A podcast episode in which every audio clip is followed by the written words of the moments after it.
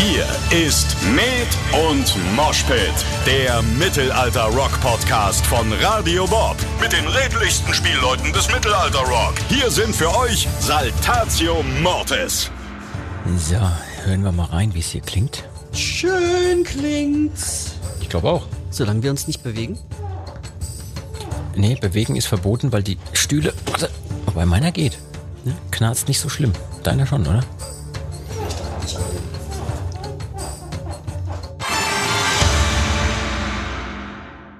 Hallo und herzlich willkommen, liebe Leute, zu einer weiteren Folge Med und Moshpit. Euer Mittelalter-Rock-Podcast von und mit Saltatio Mortis. Das ist in diesem Fall der Tambur, das bin ich. ist eigentlich komisch, wenn man von sich selbst in der dritten Person spricht immer, ne? Oder? Ich kenne Leute, da ist das vollkommen normal, die das, dass ja, sie das machen. ja. Und mit mir am Start ist heute, ich freue mich ganz besonders, Luzi, das lukullische L. Der bitte! Du hast Hallo. hier äh, leckere Dinge am Start. Nicht nur du selber bist am Start, du hast leckeres Zeug dir eingeschenkt. Deswegen, du bist ja Connoisseur, Gourmet, Zuckerkonnoisseur. Zuckerconnoisseur. Du kannst ja den äh, Menschen da draußen kurz erzählen, was du dir eingeschenkt hast heute zur Feier des Tages. Zur Feier des Tages. Ähm, ich bin ultra Malzbier-Fan und deshalb ein äh, gutes, klassisches Karamalz. Mensch, das ist ja der Wahnsinn. Ich habe hier so, ein, so eine Plörre. Ja, aber das macht mir direkt wieder ein schlechtes Gewissen. Da kommst du hier mit so einem Sportdrink an. Ist wahrscheinlich auch isotonisch und so. Ähm, Mit 0,0 Prozent. Ja, siehst du, ich wusste es doch. ISO. Ja, mit Calcium, 0,0 Magnesium. Prozent Zucker und ja, siehst du, wie viel habe ich hier? Ich habe doch garantiert. Nein, okay, 8 Gramm auf 100. Ist gar nicht so schlimm. Ist gar nicht so schlimm. Dann trinke ich jetzt zwei. Das ist sehr gut, weil die wirst du auch brauchen heute. Wir machen heute eine ganz, ganz spezielle, ganz besondere Folge unseres Podcasts. Ich habe mir überlegt, heute ist Folge 44 in unserem Podcast. 44 Folgen, 22 Jahre Saltatio Mortis. Uh. Und äh, da fehlt noch eine andere Schnapszahl, habe ich mir überlegt. Mit 66 Jahren, da fängt das Leben an. Ja, ähm, Ganz genau so. Und wir werden heute einen schnapszahligen Podcast machen. Aber keine Sorge, es wird nicht schlimm. Ähm, es wird schön wir und lustig. direkt neben der Vitrine mit, mit dem. Ja, heute, das können, ja mal, äh, können wir mal verraten, heute zeichnen wir nicht äh, so auf wie sonst immer, also in irgendeinem Backstage-Bereich oder in unserem eigenen Podcast-Studio. Nein, heute sind wir bei Luzi zu Hause und sitzen direkt neben dem Schnapsschrank. Das ist gar nicht gut, sehe ich gerade. Das, Problem ist aber, wir sitzen neben dem Fusel. Das gute Zeug ist da drüben. Oh, das ist viel zu weit weg, da kommen wir jetzt gar nicht hin. Und die Stühle knarzen ein bisschen, Wie die Sau, ja. aber ist nicht schlimm. Wir halten einfach still, ja? Bevor es gleich losgeht und ich dir verrate, worüber wir unseren Podcast heute machen und was unser Thema heute sein wird, mit unserem Schnapszahl-Podcast, ähm, können wir noch ein bisschen die vergangene Woche aufbereiten. Wie geht's dir denn mittlerweile nach unserem unfassbaren Jubiläumskonzert? Jetzt mal im Ernst, das war ja der, der Hammer. Das war der Kracher, ja.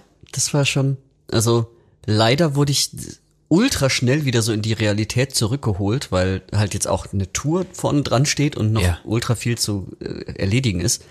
Aber das waren, waren ein paar Tage echt Glückseligkeit. So, Nach der, nach der Show ist ja vor der Show. Das heißt, Ja. nach dem Jubiläum ist vor der Tour. Und das hat überhaupt nicht aufgehört. Also wir waren irgendwie einen Tag zu Hause und dann Mümmelstein hat Grüße aus dem Urlaub geschickt. Da waren du und ich schon wieder am, Ja, am irgendwas- Losorganisieren, am irgendwas Machen. machen wir falsch. Ja. Aber ähm, ja, die anderen dürfen Urlaub machen. Wir bleiben einfach voll am Start. Ja. Hier. Genau. Also ich war auch nach wie vor geflasht. Wir hatten ja diesen Podcast aufgenommen im Backstage-Bereich und wussten noch gar nicht, wie es dann werden wird. Genau. Haben uns dann mittags zusammengesetzt. Äh, war wirklich auch lustig, muss man sagen. ne? Mit den ganzen Geschichten aus 20 plus zwei Jahren Bandgeschichte. Diese, diese Tour-Stories und äh, beste Party ever. Hätte Und ja auch, der hätte ja irgendwie sechs Stunden werden können, hätten wir die Zeit gehabt. ja, wir mussten abbrechen. Ab einem gewissen Punkt, wo ich dann gesehen habe, oh Gott, wir haben nur noch so und so viel Zeit bis zur Show. Ja, ja, ja.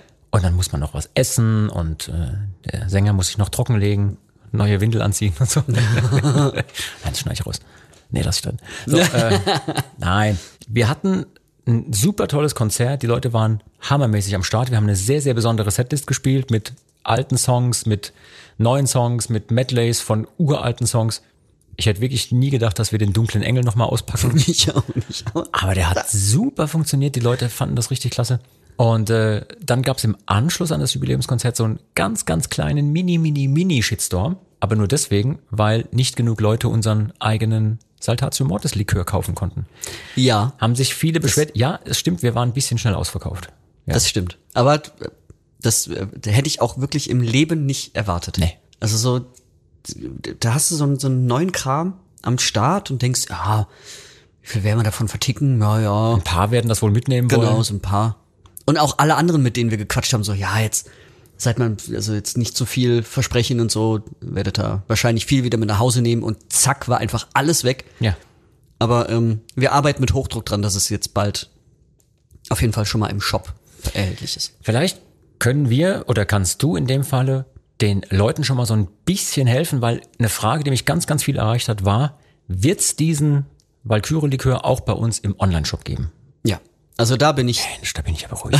ja, ja, da haben wir jetzt, und das war auch irgendwie ein Punkt der, der letzten Woche, der sofort wieder einen aus dem, aus dem äh, Nirvana geholt hat. Eben weil das so gut funktioniert hat und mussten wir sofort reagieren und nachbestellen und kriegen wir das überhaupt hin im Online-Shop und wie kriegen wir den darüber ins Lager, in, nach Berlin und alles. Und ja, aber es sieht sehr gut aus und sehr bald wird's im Shop erhältlich sein. Super. Oh, da wird sich, werden sich wirklich ganz, ganz viele Leute freuen, denn die Frage hat mich echt Ja. oft erreicht. Und ähm, ja, ich meine, da haben sich natürlich auch viele beschwert, deswegen sagte ich vorhin so halb im Spaß, halb im Ernst, ist ein halber Shitstorm gewesen. Ähm, haben sich Leute beschwert, einfach so von wegen, ja, ich habe keinen mehr gekriegt. Ja, und es wurde nicht vor dem Konzert verkauft, aber es war ja auch wirklich eine sehr feste Tonflasche. Das sollte nicht vor dem Konzert verkauft werden. Ich meine, irgendeinen Deppen gibt's immer, der jemand anderem das Ding über den Schädel zieht. Ja, ja. Oder vielleicht einfach nur unvorsichtig das Ding fallen lässt und dann tritt jemand in die Scherben rein und, und, und. Genau. Oder mal wieder einem irgendwie unsere Setlist nicht pass passt und die, die auf die Bühne schmeißen. Ja, also aus Sicherheitsgründen haben wir das Ding erst nach der Show verkauft, ist ja klar. Und aber dann äh, haben die Leute uns wirklich das Ding aus den Händen gerissen. Ja. Und ich, ich konnte es gar nicht glauben, als ich das gehört habe und dann auch gesehen habe und hätte es auch wirklich nicht erwartet, dass da Leute, also mit, einfach mit mehreren Kisten davon Ja. unterm Arm rausspazieren. Meinst du, wir hätten das machen sollen, dass wir, ja, so sagen, maximal zwei oder drei Flaschen pro Kunde? Im Nachhinein hätten wir das machen sollen, ja. Aber Da denkt ja keiner dran. Da hat keiner drüber nachgedacht. Also ich, ich wäre auch nicht drauf gekommen, dass dann Leute kistenweise das Zeug mitnehmen. Naja, aber okay. Also für uns war es ja erstmal toll, wir sind ja alle losgeworden. Ne? Bisschen schade, dass manche keinen gekriegt haben, aber ihr lieben Leute, ihr habt ja gerade gehört, keine Sorge, das Ding wird es im Online-Shop geben. Nehmen wir denn auch welche mit auf die Tour mit? das ähm, klären wir noch. Okay. Also ich hoffe ganz, ganz arg, dass wir es genauso wieder hinkriegen wie auf dem Jubiläum, dass wir es zumindest nach der Show am Merchstand verkaufen können. Ja, Da können wir alle ganz arg die Daumen drücken, dass da alle mitspielen. super. Ansonsten stellen wir einfach so einen kleinen Stand vor die Hallen immer. Weißt Ah. du, so aufs öffentliche Gelände, wo keiner uns was kann. Ha! Wir könnten auch wieder äh, Mümmelsteins Bauchladen. Der Bauchladen, ganz genau. Reaktivieren. Ja, ist super. Weil der kommt ja auch aus dem Urlaub, ist dann maximal entspannt. Ja, und wahrscheinlich auch voller Taten drin. Da kann Ja. er das machen. Und der war ja auch in Jordanien. Dann hat er sich auf den Straßenmärkten abgeguckt, wie das geht. Genau. Super. Mömmel, wenn du diesen Podcast hörst, such deinen Bauchladen. Irgendwo in deinem Keller muss der sein. Ja. Oh, dann wird so richtig gefeilscht. Nein, nein, du kriegst, nein, du kriegst nicht vier für den Preis. Nein, du kriegst sieben und noch ein Und noch Kilo ein Aal obendrauf. also wir sehen schon, ähm, jetzt haben wir ein paar Fragen abgearbeitet. Fragen über Fragen. Das wird heute auch unser Thema im Podcast sein. Denn du und ich, wir werden zum Anlass der 44. Folge und 22 äh, Jahren Saltatio Mortis mindestens elf Fragen. Ha. Ich habe kurz überlegt, ob wir 88 Fragen, aber das war ein bisschen viel. Mindestens elf Fragen werden wir beantworten. Und im besten Falle, sage ich mal, sind wir in 44 Minuten hier durch. Perfekt. Ich glaube nicht dran, aber Ich nicht. wir, wir fangen einfach mal an, weil ich habe die Leute da draußen ja auch gefragt, was wollt ihr von uns wissen? Haut einfach raus, Fragen über Fragen das hab und gesehen. das haben die auch gemacht. Also mein lieber Mann, es sind viele, es sind sehr, sehr viele und ich habe schon ganz, ganz viel Kram, also ich habe auch ganz viel Quatsch aussortiert. Bisschen Quatsch ist nach wie vor drin, ist auch okay. Bisschen Quatsch muss man aushalten, aber ähm, ja, man ist auch manchmal wirklich Unsinn dabei. Habe ich aussortiert, aber es sind ganz, ganz tolle, interessante Fragen entstanden und äh, ein paar können wir uns heute mal so auf die Agenda nehmen und mal beantworten. Sehr gut. Die Leute freuen sich immer, wenn wir äh, Licht ins Dunkel bringen. Licht und Schatten. Der ist an uns vorbeigegangen. Gott sei Ja, Dank. Gott sei Dank. Ich muss gerade Gott sei überlegen, Dank. wie der geht. Ich habe kurz überlegt, ob wir den hätten beim Jubiläum, aber nein, nein. Okay. Ja, sehr schön. bist Ja, du bereit auf- auf ein paar Rausreden kontroverse bin ich- Fragen und so? Im Rausreden bin ich super. Okay, ähm, wir machen das ganz einfach. Ich habe so ein bisschen sortiert, aber eigentlich ist es egal, weil die sind alle toll, die Fragen, die jetzt da drin sind im Fundus. Und ähm, ja, die erste Frage haben wir schon beantwortet, ähm, denn Vipera oder Vipera hat gefragt, seid ihr langsam erholt vom Jubiläumskonzert oder immer noch geflasht? Also ich kann sagen, ich bin immer noch geflasht, weil so ein volles Amphitheater mit so vielen tausend Leuten, die alles mitsingen, was man sich da ausdenkt und, und Licht anmachen bei den richtigen Songs und tanzen und springen und machen. Freunde von mir waren äh, da und haben gesagt, bei manchen Songs hat sich angefühlt, als hätten, äh, als hätte der Chor einem so eine Nackenklatsche verpasst, weil die standen unten, genau in dem Knick, wo das Amphitheater dann so ansteigt. Und die haben erzählt, wenn die Leute hinter ihnen, also diese mehreren tausend hinter ihnen losgesungen haben, hat sich's echt angefühlt, als hätte jemand einen Schlag in den Nacken verpasst. Geil. ja, und, hat, und die waren äh, mit zum ersten Mal in der Form so da. Ähm, die kenne ich schon sehr lange, aber die haben sich noch nicht angeguckt, was ich da so beruflich mache. Beruflich in Anführungszeichen. Ja. Aber genau sowas hatte ich auch. Ja. Kumpel, einer, mit einer meiner ältesten Kumpels, ähm, war mit seiner Familie da zum allerersten Mal auf dem Konzert. Und sein Sohn hat er dann nachher geschrieben, so, der will auf jeden Fall jetzt schon, der ist total on fire, der will zum nächsten Konzert kommen. Und mein Kumpel selber hat sich jetzt auch unsere komplette Diskografie gekauft und wird jetzt Krass. Texte lernen bis zur Tour. Aber so geht's mir tatsächlich auch, weil, äh, können wir ja sagen, jetzt, ähm, wenn der Podcast ja jetzt rauskommt, ist ja auch schon Loki als Live-Video erschienen ja. womit äh, ich mich auch die letzten Tage rumgeschlagen habe. Und da kommen auch mal wieder so, so Gänsehautmomente. So wenn die Leute anfangen zu singen und anfangen zu kreischen, wenns Feuer losgeht und so. Das boah. Ja, das ist natürlich auch ein tolles Thema, gerade mit den Momenten, die man auf der Bühne so hat. Ne? Und eine Frage, die uns erreicht hat von Chrissy, ist auch, welche Momente faszinieren euch denn am meisten auf einem Konzert? Also ruhig von der Bühne aus gesehen, ähm, inmitten dieser, dieser Menschen, die einem was entgegensingen. Ähm, Gibt's da irgendwie für euch vielleicht auch einen Unterschied, wollte sie wissen, ob man auf der Bühne steht oder im Publikum selbst als Gast da ist? Also Loki ist ein gutes Beispiel dafür, wo man sagen könnte, naja, wenn wir den spielen, wir wissen ja auch, wann zum Beispiel der Feuereinsatz kommt, an welcher Stelle, der davor nicht war. Und wir wissen auch, wie viel Feuer da jetzt gerade beim Jubiläumskonzert auf der Bühne steht, links, rechts und überall. Das ist so ein Moment, da freue ich mich immer drauf, wo ich dann genau weiß, okay, dieses ruhige Intro Ja. und dann Bam, Ja, ja, ja. gibt so die Ohrfeige mit, dem- mit dem Sound und mit dem Feuer. Welche Momente hast du bei so einem Konzert? Ich glaube, ein Moment, wo ich mich auch nie dran gewöhnen werde, ist, ähm, ich werde Wind mit dem, Oh mit ja. dem Lichtermeer der, der Handys und so. Das ist immer so ein schöner Moment und das sieht so großartig aus. Ähm, Das Seltsame ist, dass sich solche Momente auch irgendwie nicht abnutzen. Also man könnte ja denken, naja, jetzt habe ich das aber ein paar Mal gesehen und jetzt haben so viele Leute das auch mitgemacht, ist halt jetzt so, ist halt normal geworden. Aber nee, es ist nicht normal, sondern wenn du merkst, jetzt gehen die Lichter da an, jeder macht sein Handylicht an und schwenkt das Ding, so albern das normalerweise sein müsste. Äh, super, da schwenken welche ein Licht. Aber ich finde das toll. Ja. Nach wie vor, wo man, wenn man dann wirklich mal sieht, oh, es sind echt viele. ja. Und von der Bühne, das sieht auch toll aus. Und jetzt gerade noch mal im Amphitheater. Also Ja. wenn es dann noch hochgeht und so. mit so einer Steigung. Also hast du so einen Moment ähm, in unserer aktuellen Show, also in der letzten Show jetzt, sage ich mal, beim Jubiläumskonzert, wo du sagst, naja, der Song an sich ist vielleicht gar nicht so mein Lieblingssong auf Platte, hat man ja manchmal, ne?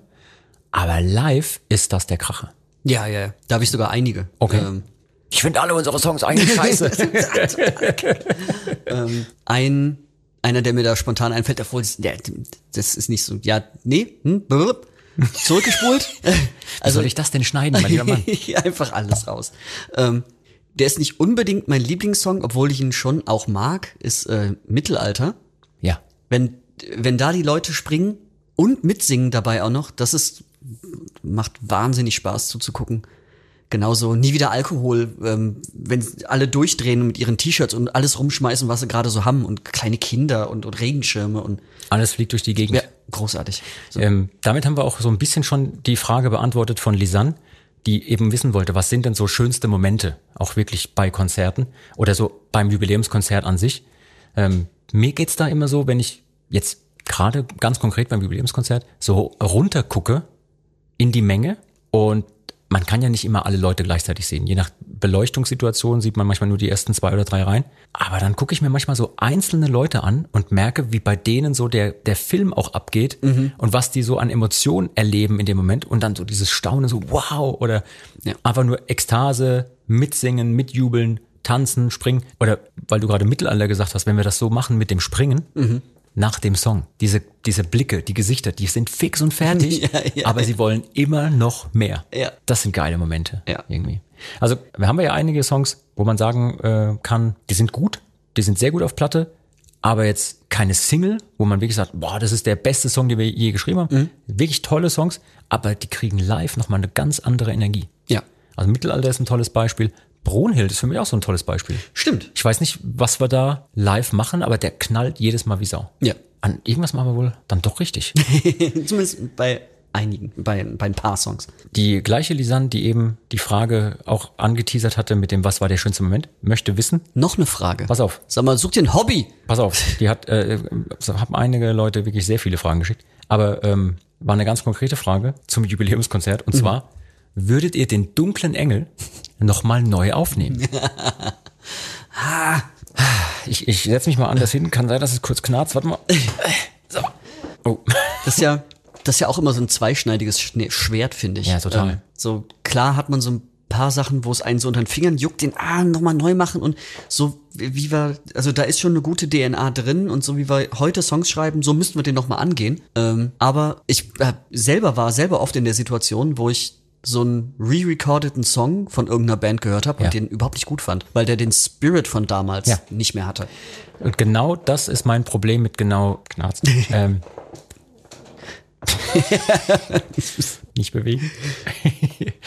genau das ist mein Problem mit solchen Neuversionen, weil in dem Moment, wo ich eine Neuversion wage von irgendeinem Stück, was aus einer gewissen Zeit entstammt und auch damals einen Charme entwickelt hat, dann nehme ich das weg. Ich nehme diesen Charme weg. Weil was, was man nie reproduzieren kann, ist der Impact, den ein Song hatte auf den Hörer der damaligen Zeit. Also wenn ich mir überlege, meine Lieblingsband, egal welche, würde eines ihrer Top-Alben oder einzelne Songs daraus neu auflegen. Ja, ACDC wissen, wie man Highway to Hell spielt, aber die werden da keine Neuversion aufnehmen. Jetzt ist Dunkler Engel nicht unser Highway to Hell, aber der Vergleich ist trotzdem interessant, weil wenn man sich überlegt, aus der Zeit heraus noch mit einem anderen Sänger sogar. Man könnte ja durchaus sagen, naja, die, es gibt Live-Versionen von Live-Platten, haben die das natürlich gemacht. Das ist was anderes. So die Live-Atmosphäre einzufangen von irgendetwas. Ja, ja. Das kann man machen. Das finden auch die Leute toll. Das finde ich auch selber toll, Live-Alben. Aber sowas ja, in der Studioversion neu zu machen, die Frage ist, wofür? Warum sollte man das tun? Weil der hat damals seinen Charme gehabt. Der hat damals die Berechtigung gehabt, auch auf Platte so zu sein, wie er ist. Warum sollte man irgendwas verändern? Ja. So, was hätte das für einen Mehrwert? Außer, dass Leute dann sagen, ja, nee, ist nicht so gut wie das Original. ja. Ja, und dass wir ein bisschen Spaß dabei hatten, den nochmal neu auf Platte zu bringen. Also äh, würde ich sagen, liebe Lisanne, das äh, ist eine vielleicht seltsame Erklärung, aber aus Musikersicht, wozu? So. Ja. Und eigentlich auch aus Fansicht. Also wenn ich mir überlege, wie ich es gerade sagte, so meine Lieblingsbands, die brauchen ihre Top-Songs nicht nochmal neu aufnehmen. Weil die gibt's ja schon. Ähm, passend auch noch zu dem Konzert. Night Tour möchte wissen, Night, N-E-I-D, oder? N-I-G-H-T, ja, ja, okay. der okay. dunkle Tor, weißt du? Ja, ja, ja. Der möchte wissen, wie aufwendig war es denn, so ein tolles Jubiläumskonzert auf die Beine zu stellen. Komm, plauder mal ein bisschen aus dem Nähkästchen. Also ich kann ja gar nicht so brutal viel zu sagen, weil also ich bin ja, war ja an den wenigsten Stellen ein tatsächlicher Durchführer, sondern ich für meinen Teil war ja oft nur da und musste irgendwelche Entscheidungen treffen. Also Ja. wie viel Feuer nehmen wir mit? Ja, Genau. sowas. Und aber ähm, sich dann zu überlegen, okay, welches Feuer stellen wir wohin und wie ist das befestigt und wie sind die Sicherheitsabstände und was können wir da hinstellen, damit noch alles passt und so, ähm, das lag ja gar nicht in, bei mir, sondern das haben andere gemacht. Und das Vielleicht können wir so einen allgemeinen Überblick geben, dass wir sagen, es war wirklich aufwendig. Ja. Wir hatten weitaus mehr Crew dabei als sonst. Wir hatten weitaus mehr Material dabei als sonst. Die Crew ist zwei Tage vorher angereist. Also normalerweise reicht das für die Crew, morgens irgendwo in eine Halle oder in eine Location reinzukommen oder auf ein Festival zu kommen. Die gehen dann morgens rein, bauen das Zeug dahin, soweit es irgendwie geht. Dann irgendwann kommen wir dazu, machen einen Soundcheck oder auch nicht. Bei einem großen Festival, wo keine Zeit ist dafür, weil schon Programm auf der Bühne läuft, kann man keinen Soundcheck machen. Und dann wird gespielt. Das ist so der normale Aufwand. Ähm, und die Show war ja am Samstag und die Crew hat donnerstags schon angefangen zu arbeiten. Ja. Also das zeigt vielleicht auch so zwei Tage mehr Arbeit für mehr Crewleute als sonst, mit mehr Material als sonst. So, ja, das war aufwendig. Und wir hatten ja auch jede Menge Gäste noch äh, auf der Gästeliste, also jetzt nicht mu- musikalische Gäste. Wir hatten den Lasterberg dabei als musikalischen Gast, was auch toll war, hat total Spaß gemacht, kam super an bei den Leuten. Und äh, aber wir hatten natürlich auch Social Media Begleitung und hier und da Menschen, die uns besuchen, Leute von der Plattenfirma und so weiter und so fort. Also das war schon mehr Aufwand, als wir normalerweise betreiben. Total. Und auch, und auch im Vorfeld, ähm, da können wir ja auch ruhig drauf eingehen, weil Ja. es ja auch äh, angesprochen wurde. Äh, wo waren denn die, die vor zwei Jahren mal angekündigten Wegbegleiter und sowas? Genau, es gab durchaus kritische Stimmen, die gesagt haben, ey, also einer hat tatsächlich geschrieben, das war lustlos runtergespielt. Da kann ich nur sagen, ich weiß nicht, auf welcher Show du warst, aber das nächste Mal geh nicht in die Feldins-Arena drüben, sondern komm rüber zu uns ins Amphitheater. Nein, jetzt mal im Ernst. Also, der muss auf einem falschen Konzert gewesen sein. Das war alles andere als lustlos runtergespielt. Der hat sich beschwert, dass es halt keine anderen Gäste gab. Ja. So. Und können wir ein bisschen aus dem Nähkästchen plaudern? Was waren denn so die Probleme bei den äh, Gästen? Also erstmal, wenn sich da einer beschwert, dass ihm die Gäste zu wenig waren, so dann, das war unser Geburtstag, dann freu dich auch einfach zu uns zu kommen und nicht wegen irgendwelchen anderen Leuten zu uns zu kommen. Und also, ich fange einfach mal vorne an. Also es Ja. waren ja gibt einfach verschiedenste Ebenen, die da das Problem waren. Damals, als wir das 2020 spielen wollten, kam gerade die Brot und Spiele raus und da auch die Klassik und Krawall, wo wir auch da überlegt hatten, ähm, einen Block mit der Klassik-CD mit verschiedenen klassischen Interpretationen unserer Songs noch einzuschieben. Genau, das heißt mit Gastmusikern, die auch Streichinstrumente spielen, Genau. mit Geigen, ne, mit Viola, mit Cello und so weiter. Ja. Genau. Ähm, jetzt zwei Jahre später, wo mittlerweile schon wieder ein anderes Album oder eigentlich sogar anderthalb Alben draußen waren, hat sich das auch nicht so richtig angefühlt. Das dann noch zu machen, wo es irgendwie eigentlich schon gar keinen mehr interessiert wahrscheinlich. Und unabhängig davon kannst du nicht über zwei Jahre von Leuten, die gar nicht fest bei dir in der Band sind, erwarten, Ja. dass sie sich Termine frei halten. Genau. Das sind ja auch Profimusiker, die irgendwo anders spielen und dann zum Beispiel gebucht werden. Also Punkt eins: wir hatten als Gäste ursprünglich geplant, wir wollten ein bisschen mit Streichorchester spielen, also mit kleiner Besetzung, ne, so Kammerorchester sozusagen. Ja. Mussten wir durch die Verschiebung eben auch ab einem gewissen Punkt canceln, weil du erstens, wie du es gerade super erklärt hast, ist die Frage, was bringt das Ganze jetzt noch? Wir haben einen anderen Fokus, eine neue Platte, was anderes gemacht. Und zweitens, die Leute sind nicht mehr zu kriegen. Ja. So, nächstes Ding. Kritik war zum Beispiel auch, ja, aber es gibt so viele Wegbegleiter von anderen Bands und die haben ja auch gar nicht gespielt. Ja, ja, gut, derjenige hat auf deren Webseite geguckt und hat an dem Tag kein Konzert gefunden und geht davon aus, dann spielen die auch nicht. Die haben ja auch kein Privatleben. Ja. also werden die ganz bestimmt Zeit haben. Ja. Das Also kann man, kann man ja auch sagen. Ich meine, wir haben ganz viele Leute angefragt und haben einfach von den meisten Leuten, die für uns sinnvoll erschienen sind, Absagen bekommen. Ja. Ja, eigentlich von fast allen dann zu den Terminen. Und ähm, ab einem gewissen Punkt muss man sich ja auch überlegen, was will man denn zeigen? Welche Songs will man denn mit denen zusammen machen? Ja, und deshalb haben wir auch irgendwann uns entschieden, so okay, bevor wir jetzt irgendwie, was weiß ich, auf Teufel komm raus, irgendwelche Gäste einladen, die, um Gäste dabei zu haben, ähm, haben gesagt, nee, wir feiern einfach unseren Geburtstag mit uns selbst und holen nur den Lasterbike dazu. Das wird dann auch einfach viel schöner, der Moment für ihn, dass er nicht einer unter vielen ist, sondern das ist unser Gast an dem Abend. Also man kann sich ja im Vorfeld immer was ausdenken. Man kann sich vornehmen, okay, dann machen wir den Song mit dem und dann machen wir hier noch drei, vier, fünf Songs allein, dann machen wir das nächste Ding und dann ist es so ein Zirkus. Das ist in der Vorstellung manchmal schön, aber wenn dann die ersten dieser angefragten Gäste absagen, aus Termingründen und das ist nicht nur deswegen, lieber Kommentator an der Stelle, äh, nicht nur deswegen, weil die an dem Abend selber ein Konzert spielen, sondern manche Leute wollen auch einfach mal an einem freien Wochenende nicht irgendwo hinfahren, weil sie das ganze Jahr mit ihrer eigenen Band unterwegs sind. Ja, und wenn dann die ersten Absagen so rein segeln, dann muss man sich einfach Alternativen überlegen. So, und das haben wir gemacht und ich finde, wir haben das sehr, sehr gut gemacht. Wir haben eine tolle Show auf die Beine gestellt. Es kam super an. Und ähm, also ich bin total happy, dass wir das so gemacht haben. Und dass es eben auch so einen Platz hatte zu wirken, dass wir eine Show auf die Beine stellen konnten, die unser, wie du es gerade gesagt hast, unser Geburtstagskonzert war und nicht eine Zirkusnummer, irgendwie eine Zirkusshow, Ja. wo dann der nächste und noch der Nachbar vom vom Schubschwager auch noch auf die Bühne gezerrt wird, damit er nochmal mitsingt irgendwo. Und dann wird da nochmal gequatscht und so. Und dann Viertelstunde rum und ach ja, einen Song wollten wir auch noch spielen. Ja. Ist ja natürlich dann noch immer so ein. Also mehr Gäste, auch viel von der Musik ab, finde ich. mehr Gäste bedeutet weniger Songs. Ja. Also drei, vier oder fünf Songs weniger in der Setliste, weil man muss immer bedenken, die müssen hoch auf die Bühne, die brauchen entweder eine Ansage oder auch eine Absage, werden verabschiedet. Das ist nicht ohne. Ja. Ja. Also ein bisschen schade, dass es nicht geklappt hat mit den Gästen, die wir uns äh, ausgedacht hatten, aber das nächste Jubiläum kommt bestimmt. Ja. Also 25 Jahre oder 30 Jahre. Ach, guck mal. Vierteljahrhundert ist doch Vierteljahrhundert schon, ist schon mal kann ganz man gut. Kann man schon mal feiern. Ich finde auch. Also das, äh, das sollte doch ganz gut klappen. Ähm, eine einzige Frage noch zum Jubiläumskonzert und dann kommen wir zu anderen Themenblöcken. Ja. Ganz viele Fragen haben mich erreicht. Wann kommt die DVD?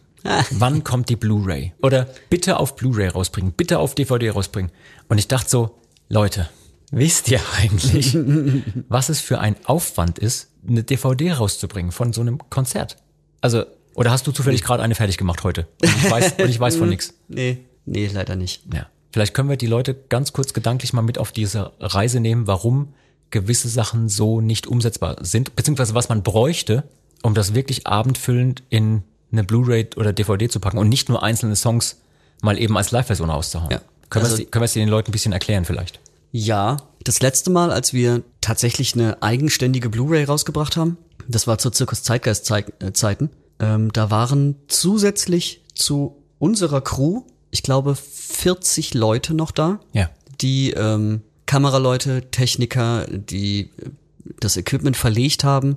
Draußen standen Ü-Wagen mit einem Regisseur. Ja. Also einfach ein unfassbarer Aufwand, den man auch nicht mal eben so nebenbei macht oder Ja. mal so, so, so hinkriegt. Wenn jetzt mich Lieschen Müller da draußen fragen würde, hey Tambur, was kostet denn so eine DVD-Produktion? Ich gebe dir 3,50, dann äh, und wenn jeder 3,50 gibt, dann müsste das doch klappen. Vielleicht können wir zumindest mal so, ein, so eine Hausnummer nennen. Ich beneide, ähm, es gibt garantiert irgendwelche, irgendwelche Leute, die das auch für, für weitaus weniger hinkriegen, aber glaube, es ist so ernstzunehmend. Also, weißt du, so amtliche Produktion. Dass es gut aussieht und Genau. gut klingt und Und äh, abgesehen davon nochmal vollkommen off-topic, aber es muss natürlich auch immer noch Zeit einplanen, um äh, Kamera, Kameras und ähm, Live-Licht oh ja, abzustimmen. oh ja. Wir haben das mal bei unserem Streaming-Konzert so mehr oder weniger nebenbei gemacht, da ist aber auch ein halber Tag bei draufgegangen.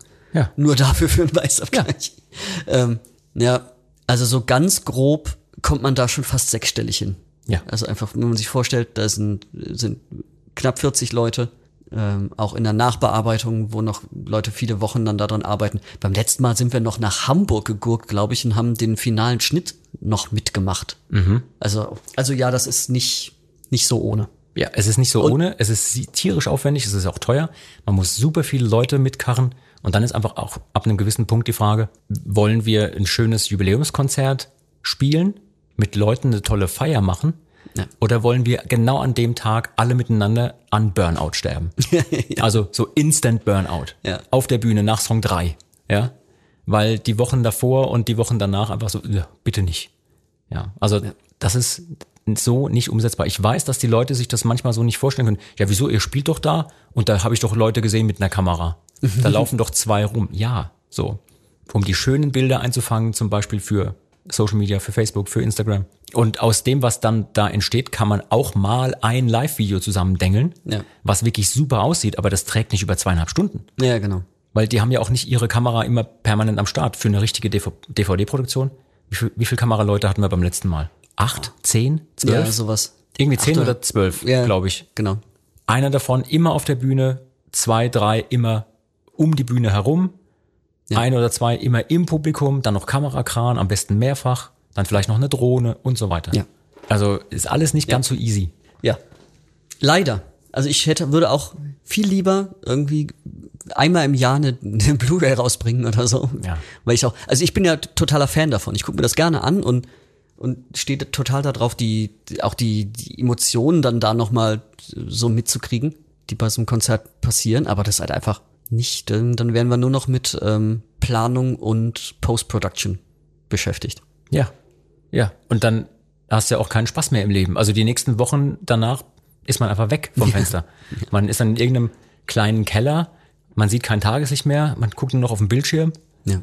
Äh, und wir haben nicht für alles immer Menschen, die das machen. Wir müssen das ja teilweise selber machen. Ja, ja, das und aber auch, ich hätte da, glaube ich, aber auch gar keinen Spaß dran, dass halt jetzt, ja, okay, hier und da ist das Material, jetzt macht mal. Ja. Sondern da bin ich ja auch so ein, so ein bisschen Künstlerseelchen und möchte das auch so haben, wie es, wie ich es mir vorstelle. Oder wie, oder wie wir uns das ähm, gedacht haben, zum Beispiel dann.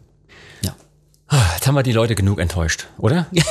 Jetzt gehen wir mal zu einem anderen Themenblock und beantworten einige Fragen, die gar nichts mit ähm, nicht erfüllten DVD-Wünschen oder dem Jubiläumskonzert zu tun haben. Wichtige Frage. Wie können wir euch noch enttäuschen?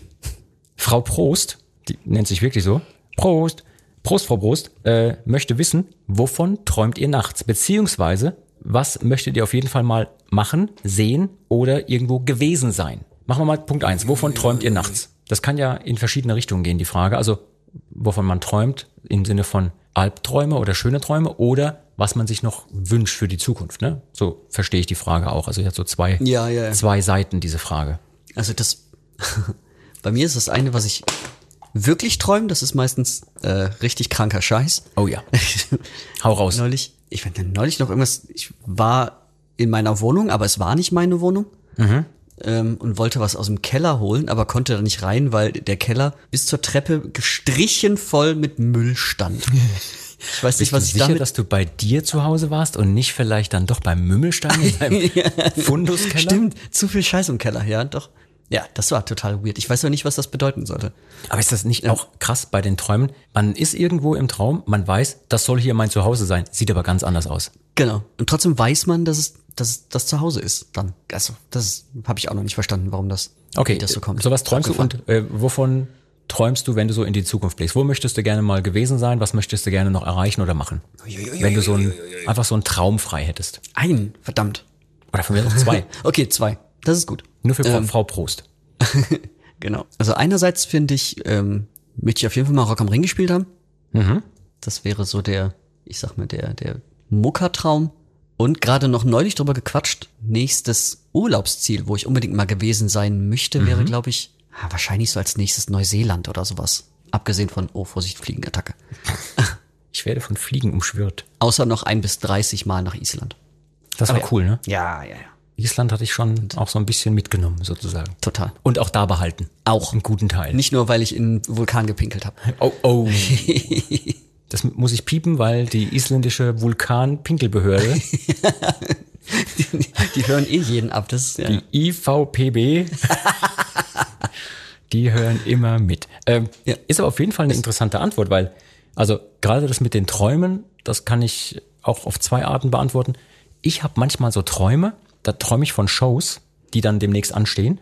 Und das sind dann echte Albträume. Also ein Klassiker Albtraum, den ich oft habe, wenn wichtige Shows anstehen, ist so ein paar Tage vorher, dass ich auf die Bühne komme in meinem Traum und die Setlist sehe, so den, den Ablaufplan, welche Songs wir spielen.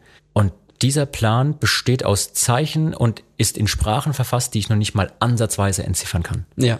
Ja, so, so als hätte der Mümmelstein in irgendwelchen altantiken Sprachen Ja, so ja, draufgekritzelt. So, ich kenne kein einziges Stück, ich weiß nicht, was das soll mit diesem Plan. Und dann in meinem Traum frage ich dann meistens einen von euch, von meinen Kollegen, so, sag mal, äh, was, was spielen wir denn heute? Was soll? Und dann kriege ich so eine ganz barsche Antwort. Guck doch auf die Setlist, steht doch drauf, ist doch alles da. Und ich, oder es gucken mich alle schon an und ich soll den ersten Song einzählen, aber ich kann auf der Setliste nicht entziffern, was das sein soll.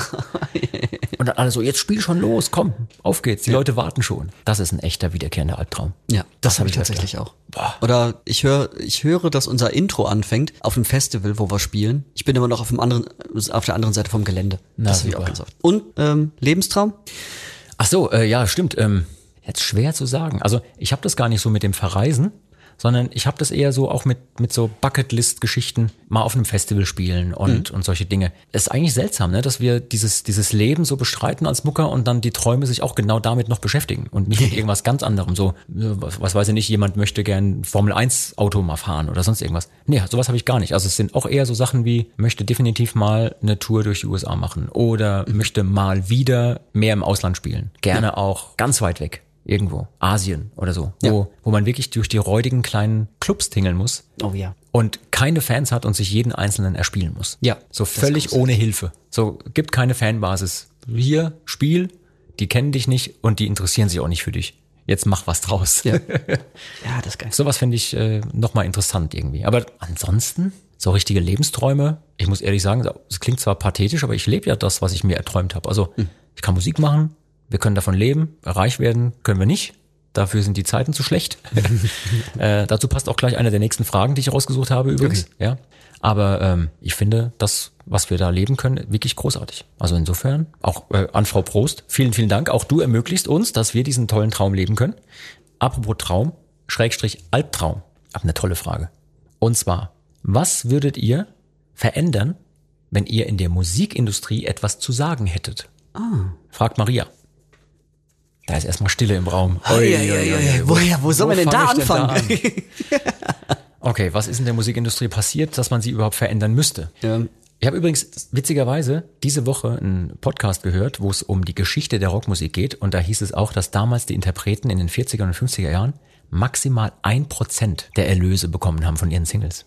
Und dann habe ich so kurz überlegt, ein Prozent, das wäre ja eine richtig fette Steigerung im Vergleich zu dem, was wir aktuell so haben. Ja. Also wenn du guckst, Spotify, da haben wir doch einen ersten Punkt.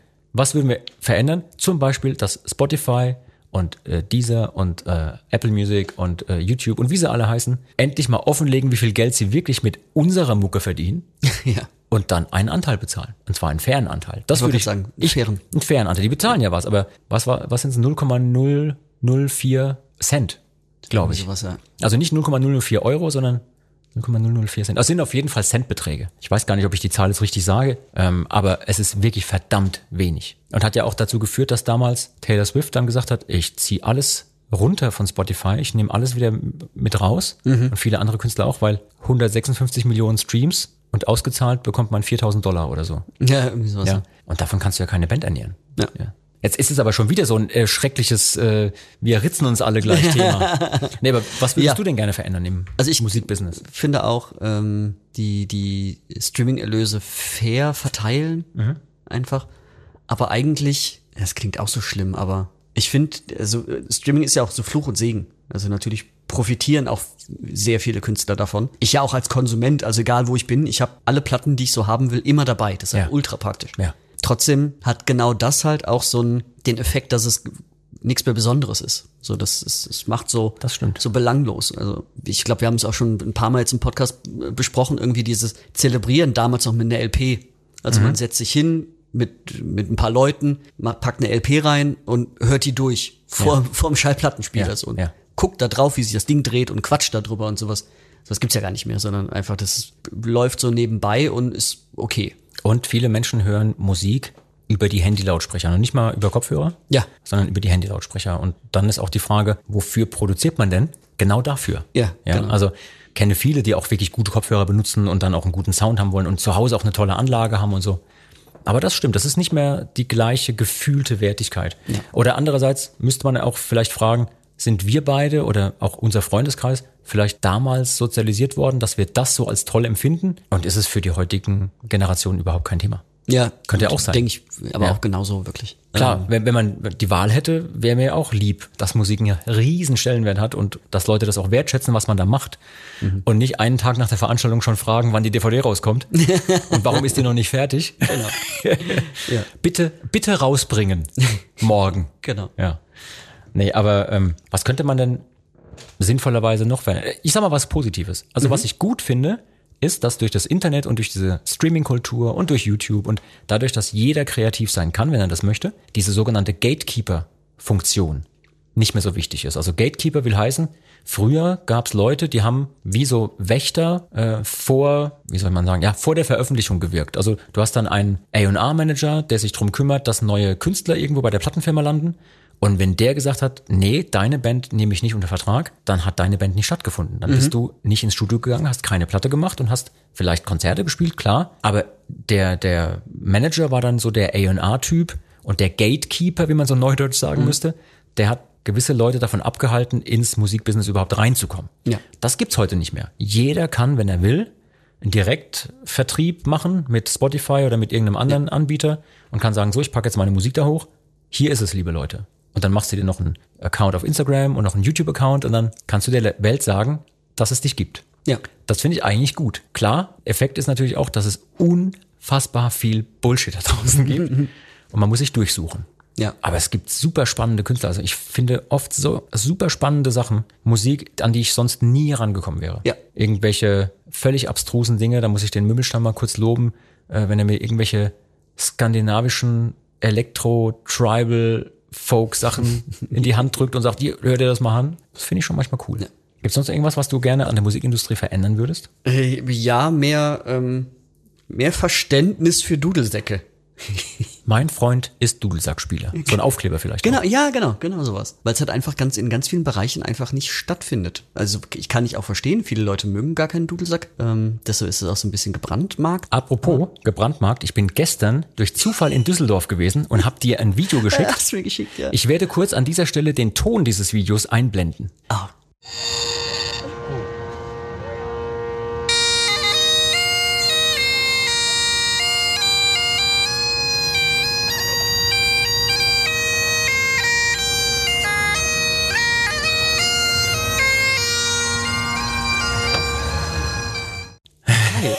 Geil. Ja, da bin ich vorbeigefahren mit dem Auto, hab's Fenster aufgemacht, hab gesagt, das muss ich filmen. Glaubt einem kein Mensch. Steht mitten an der Straße einfach ein Typ mit der Highland Pipe. Ja, das war's halb elf oder was? Ja, ja, abends halb elf.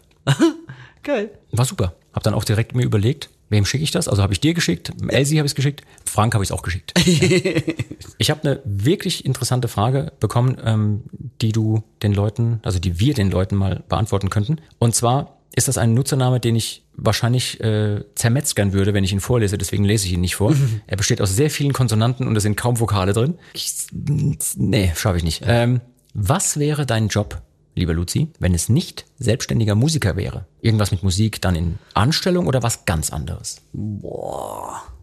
Also, was ich geworden wäre, wenn ich nicht irgendwie in der Musik gelandet wäre, dann wäre ich garantiert in meinem alten Job geblieben. Automatisierungselektroniker. Dum, dum, dum, dum. Ähm, weil äh, mich hat früher schon so, so Computerkram und so in, Informatik und so ein Kram äh, interessiert. Wann kommt der erste von dir automatisierte Dudelsack, der selbstständig spielt? Ha! Hm. Ja, wir arbeiten dran. Gäbe es denn irgendeinen, ähm, gäb's denn irgendeinen Lebensbereich oder Jobbereich, wo du sagst, das hätte dich interessiert, auch obwohl du es jetzt nicht dann verfolgt hast als Ausbildung oder so? Was wollte der kleine Luzi damals werden, wenn man ihn gefragt hat?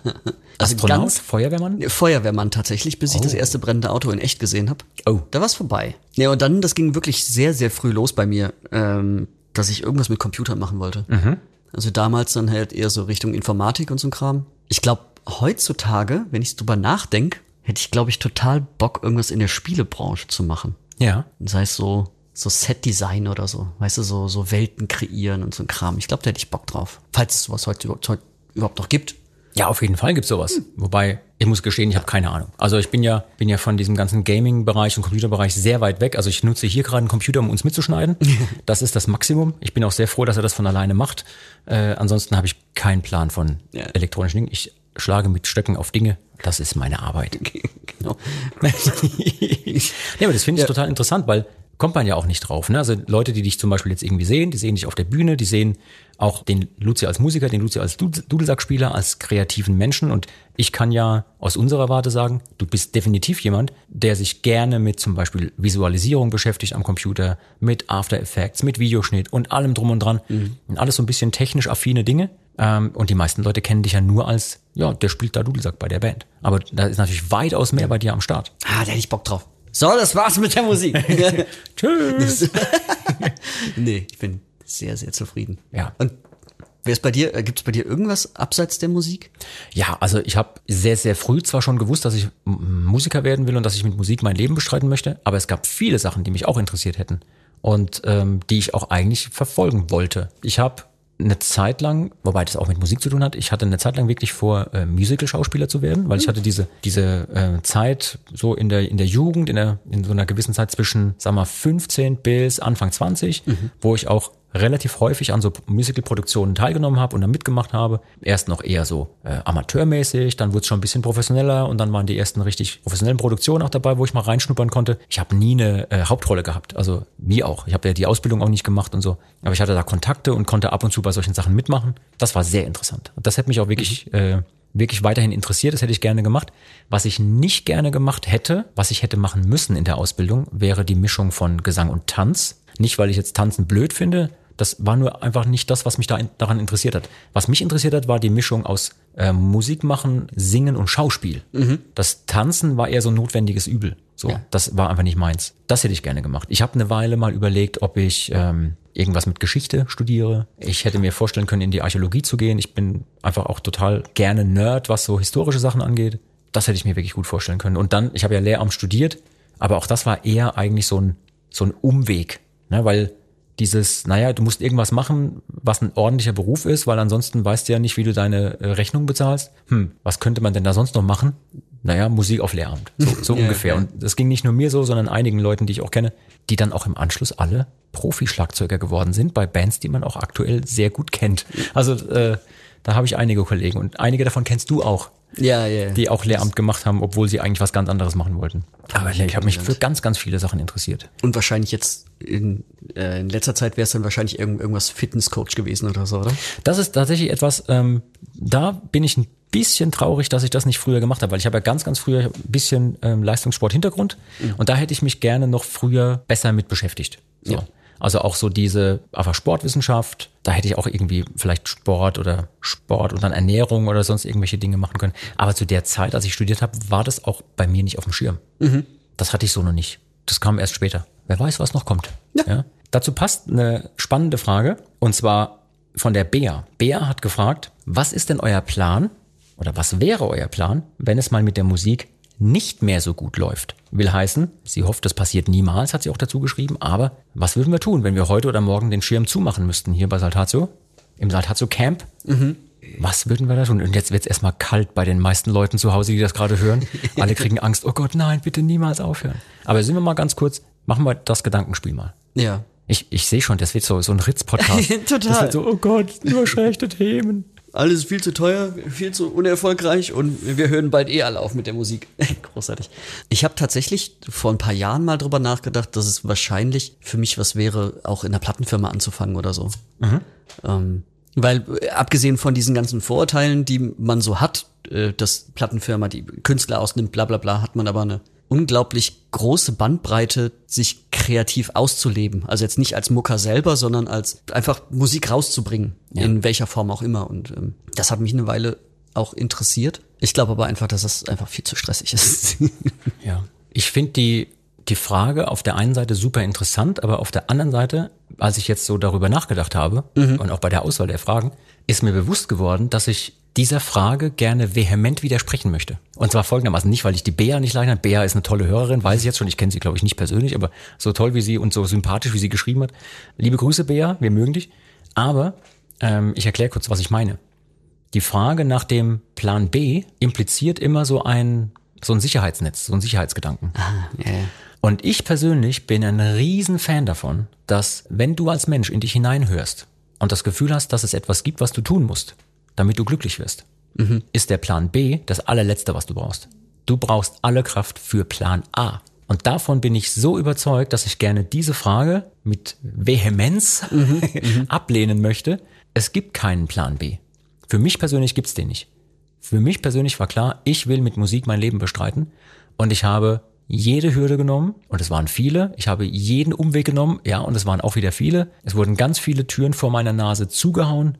Man hat mir unfassbar oft gesagt, dass das niemals klappen wird. Mhm. Man sagt mir bis heute immer mal wieder, dass das, was ich mache, echt scheiße ist. ähm, man sagt äh, immer mal wieder, dass das völliger Unsinn ist und was man sich da überhaupt, was erlaubst du dir überhaupt oder was glaubst du eigentlich, wer du bist? Das höre ich immer mal wieder zwischendurch. Das interessiert mich. Verzeiht bitte meine Wortwahl. Es interessiert mich einen Scheiß. Ja. Das ist mein Plan A. Mein Plan A ist das, was mich glücklich macht. Mir geht es in allererster Linie darum, da bin ich ganz egoistisch, dass ich glücklich leben kann. Mhm. Es gibt so ein tolles Zitat, es gibt kein äh, richtiges Leben im Falschen. Und mhm. das ist ein toller Satz, weil in dem Moment, wo du ein Leben leben müsstest, was nicht deins ist, wo du, wo du dich nicht wohlfühlst, kannst du in diesem Leben äh, nicht glücklich werden, weil es nicht das richtige Leben für dich ist. Wenn du aber sagst, das ist mein Leben, das ich führen möchte, ist völlig egal, wie anstrengend das ist, bis man da an ein wie auch immer geartetes Ergebnis kommt. Ich habe ja auch vorher nicht definiert, okay, ab wann bin ich denn erfolgreicher Mucker? Mhm. Für mich war eine CD aufnehmen das Höchste, was ich mir vorstellen kann. Ja, ja, ja. In der Band zu spielen, dann irgendwo hinzugehen, wo man was aufnimmt und es kommt irgendwann als CD raus. Das, äh, das war der Ritterschlag schon. Lange, ja. lange vor Mittelaltermusik mhm. war das schon der Ritterschlag. Und dann noch eine Tournee spielen, ist ja Wahnsinn. Da war ich ja gefühlt schon Millionär, also Glücksmillionär sozusagen. Ja, ja, ja. Und ich finde, das ist ein ganz, ganz wichtiger Punkt und viele Leute, die da draußen sich vielleicht auch die Frage stellen, ja, ich habe eine Leidenschaft und ich würde die gerne zu meinem Beruf machen, aber ich weiß nicht, ob es klappt. Ja, man weiß nie, ob es klappt. Ja. Man kann nur das Beste tun, damit es klappt. Also ich würde gerne allen Leuten entgegenrufen, wenn ihr anfangt zu zweifeln, ob euer Plan A der richtige ist, ist er nicht der richtige. Das ist ein verdammt guter Punkt. Sondern wenn du innerlich überzeugt bist, dass du das machen musst, dass nicht nur ich, ich will das machen, sondern ich werde das machen, ich muss das machen, sonst werde ich nicht mehr glücklich in diesem Leben, mhm. dann mach's dann ist das dein Plan A und dann brauchst du keinen Plan B. Und ich weiß jetzt schon, wenn wir heute oder morgen, was ich nie, nicht hoffe, aber wenn wir heute oder morgen uns entscheiden, den Laden zuzumachen und Saltatio nicht mehr zu machen, werde ich trotzdem weiterhin Musik machen. Ja, irgendwie. Stimmt. Irgendetwas werde ich tun. Und zwar so, dass es mich irgendwie erfüllt. Ja. Ohne Plan B.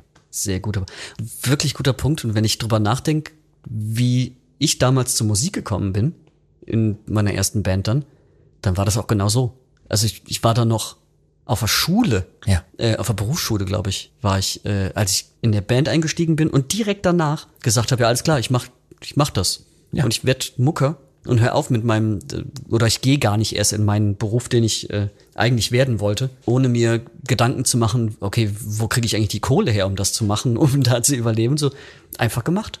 Stimmt. Da gab es auch keinen, keinen Plan B. Aber geil, oder? Und trotzdem, man ist so durchs Leben gestolpert und eine Entscheidung traf auf die nächste und dann eine Sache klappt und die andere klappt nicht. Und irgendwo landet man und man ist trotzdem happy, obwohl man sich das so nie ausmalen konnte damals. Ja. Weil es geht auch gar nicht so unbedingt darum, ich, ich sage ja auch oft, hätte ich nicht bei Saltatio irgendwann angefangen, hätte ich irgendwas anderes halt gemacht. Ich bin total happy, dass wir das so machen können, wie wir das hier tun, aber du auch, du hättest irgendwas Musikalisches gemacht. Da bin ich mir, ich bin mir ziemlich, äh, bin mir übrigens auch sicher, dass wir beide uns sowieso über den Weg gelaufen wären Wahrscheinlich. und äh, irgendwas zusammen auf die Beine gestellt hätten, weil das Leben macht keine Zufälle. Ja. Ich glaube, das ist einfach manchmal, manche Dinge müssen so sein. Ja. Apropos, manche Dinge müssen so sein. Lass uns mal ganz konkret über Sachen reden, die in unserem Plan A. Manche Dinge müssen sein, ich hole jetzt einen neuen Wein. Oh, mach das mal. Ja, du, du lebst ja hier in der Pfalz und äh, in der Pfalz gibt's wirklich tollen neuen Wein. Der ist aber auch echt gefährlich manchmal, weil er so super süß schmeckt und dann haut er einen um. Oh, der zischt aber schon. Ja, Luzi schenkt sich ordentlich einen ein. Ich bin sehr gespannt, was du gleich sagst. Danach nicht mehr viel. Okay, dann ähm, der liebe Wilhelm hat uns eine Frage geschickt. Wilhelm will wissen, welcher Ort oder welche Burg oder welcher Markt oder allgemein welcher Ort in deinem Leben spielte denn in der Vergangenheit eine wirklich wichtige Rolle, sei es für dich persönlich oder für die Band? Huiuiuiui. Also was für mich wirklich für Wie, mein wie hieß diese Kneipe, wo du immer abgehangen hast? Das hatten wir auch einmal in einer Podcast-Folge. im FF oder Im was? FF, ja. Da ist nie irgendwas Gutes passiert. Oh Gott, das FF. ja. ja, ich glaube, wirklich wegweisend waren zwei, zwei Locations. Einmal Burg Homburg.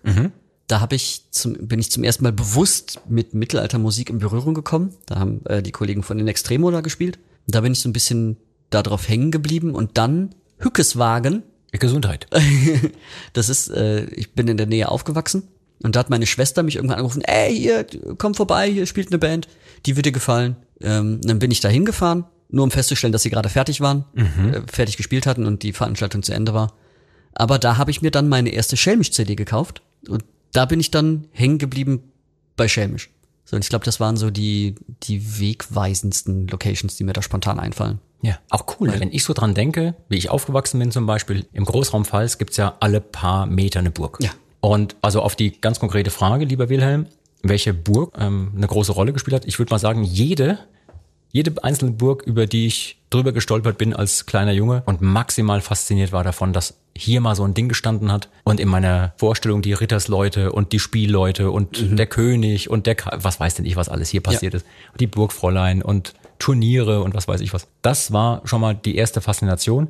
Und relativ bald auch die Klänge, die dann auf solchen Burgen manchmal gespielt werden, sei es aus der Konserve oder auch von echten Musikern, die dann da stehen. Irgendwas haben diese Bordun-Instrumente. Ich kann es bis heute nicht sagen, was es ist. Dieser, dieser archaische alte Klang, das hat mich als Kind schon fasziniert. Ich hätte niemals für möglich gehalten, dass ich mal in so einer Band spiele, die solche Instrumente selbst benutzt, aber das weiß ich noch, dass mich das völlig fasziniert hat damals. Selbst wenn es nur von der CD gelaufen ist, in irgendeinem Museum oder so. Fand ich einfach super spannend. Also gerade jetzt hier, Großraum, Neustadt an der Weinstraße, da die ganzen äh, Burgen und Burgruinen, da gibt's das Unmengen. Super schön auch. Ich glaube, so langsam habe ich so fast alle durch. Und dann natürlich jetzt aus Bandgeschichte muss man sagen, klar, Ronneburg, die spielte eine große Rolle. Burg Satzwey mit Sicherheit auch irgendwie, ne? Und andere Anlaufstellen, aber auch solche Dinge, ja, ganz normalen Mittelaltermärkte, die irgendwo im Stadtzentrum äh, laufen. Ja, wo man vielleicht auch so die ersten Erfahrungen gemacht hat mit dem einen oder anderen Met zu viel oder äh, einem Kirschbier, was dann doch, irgendeins davon muss schlecht gewesen sein. Äh, Was ja auch immer hier immer wieder erwähnt wird in Gesprächen, ist ja die diese eine Düne in Namibia oder was? Red Dune ich, Camp, oh ja. ja, wo ich, da war ich ja noch nicht dabei, aber irgendwie mitten in der Wüste Dudelsack und Trommel getrommelt habt und alles? Ja, ja, erstmal in so einem trocken gelaufenen äh, Flussbett, in so einem Wadi. Und das war schon sehr skurril. Und dann auch, ich sag mal so, wir waren mit Sicherheit die erste Mittelalterband, die für die Himba dort äh, ein Konzert gegeben hat. Und die sind ja ausgerastet. Am Anfang waren die sehr reserviert, sehr, die wussten gar nicht, was sie mit uns anfangen sollen. Und dann sind die ausgerastet. Und dann mussten wir irgendwann aufhören, weil der Übersetzer sagte, ihr müsst jetzt aufhören, sonst tanzen die sich tot.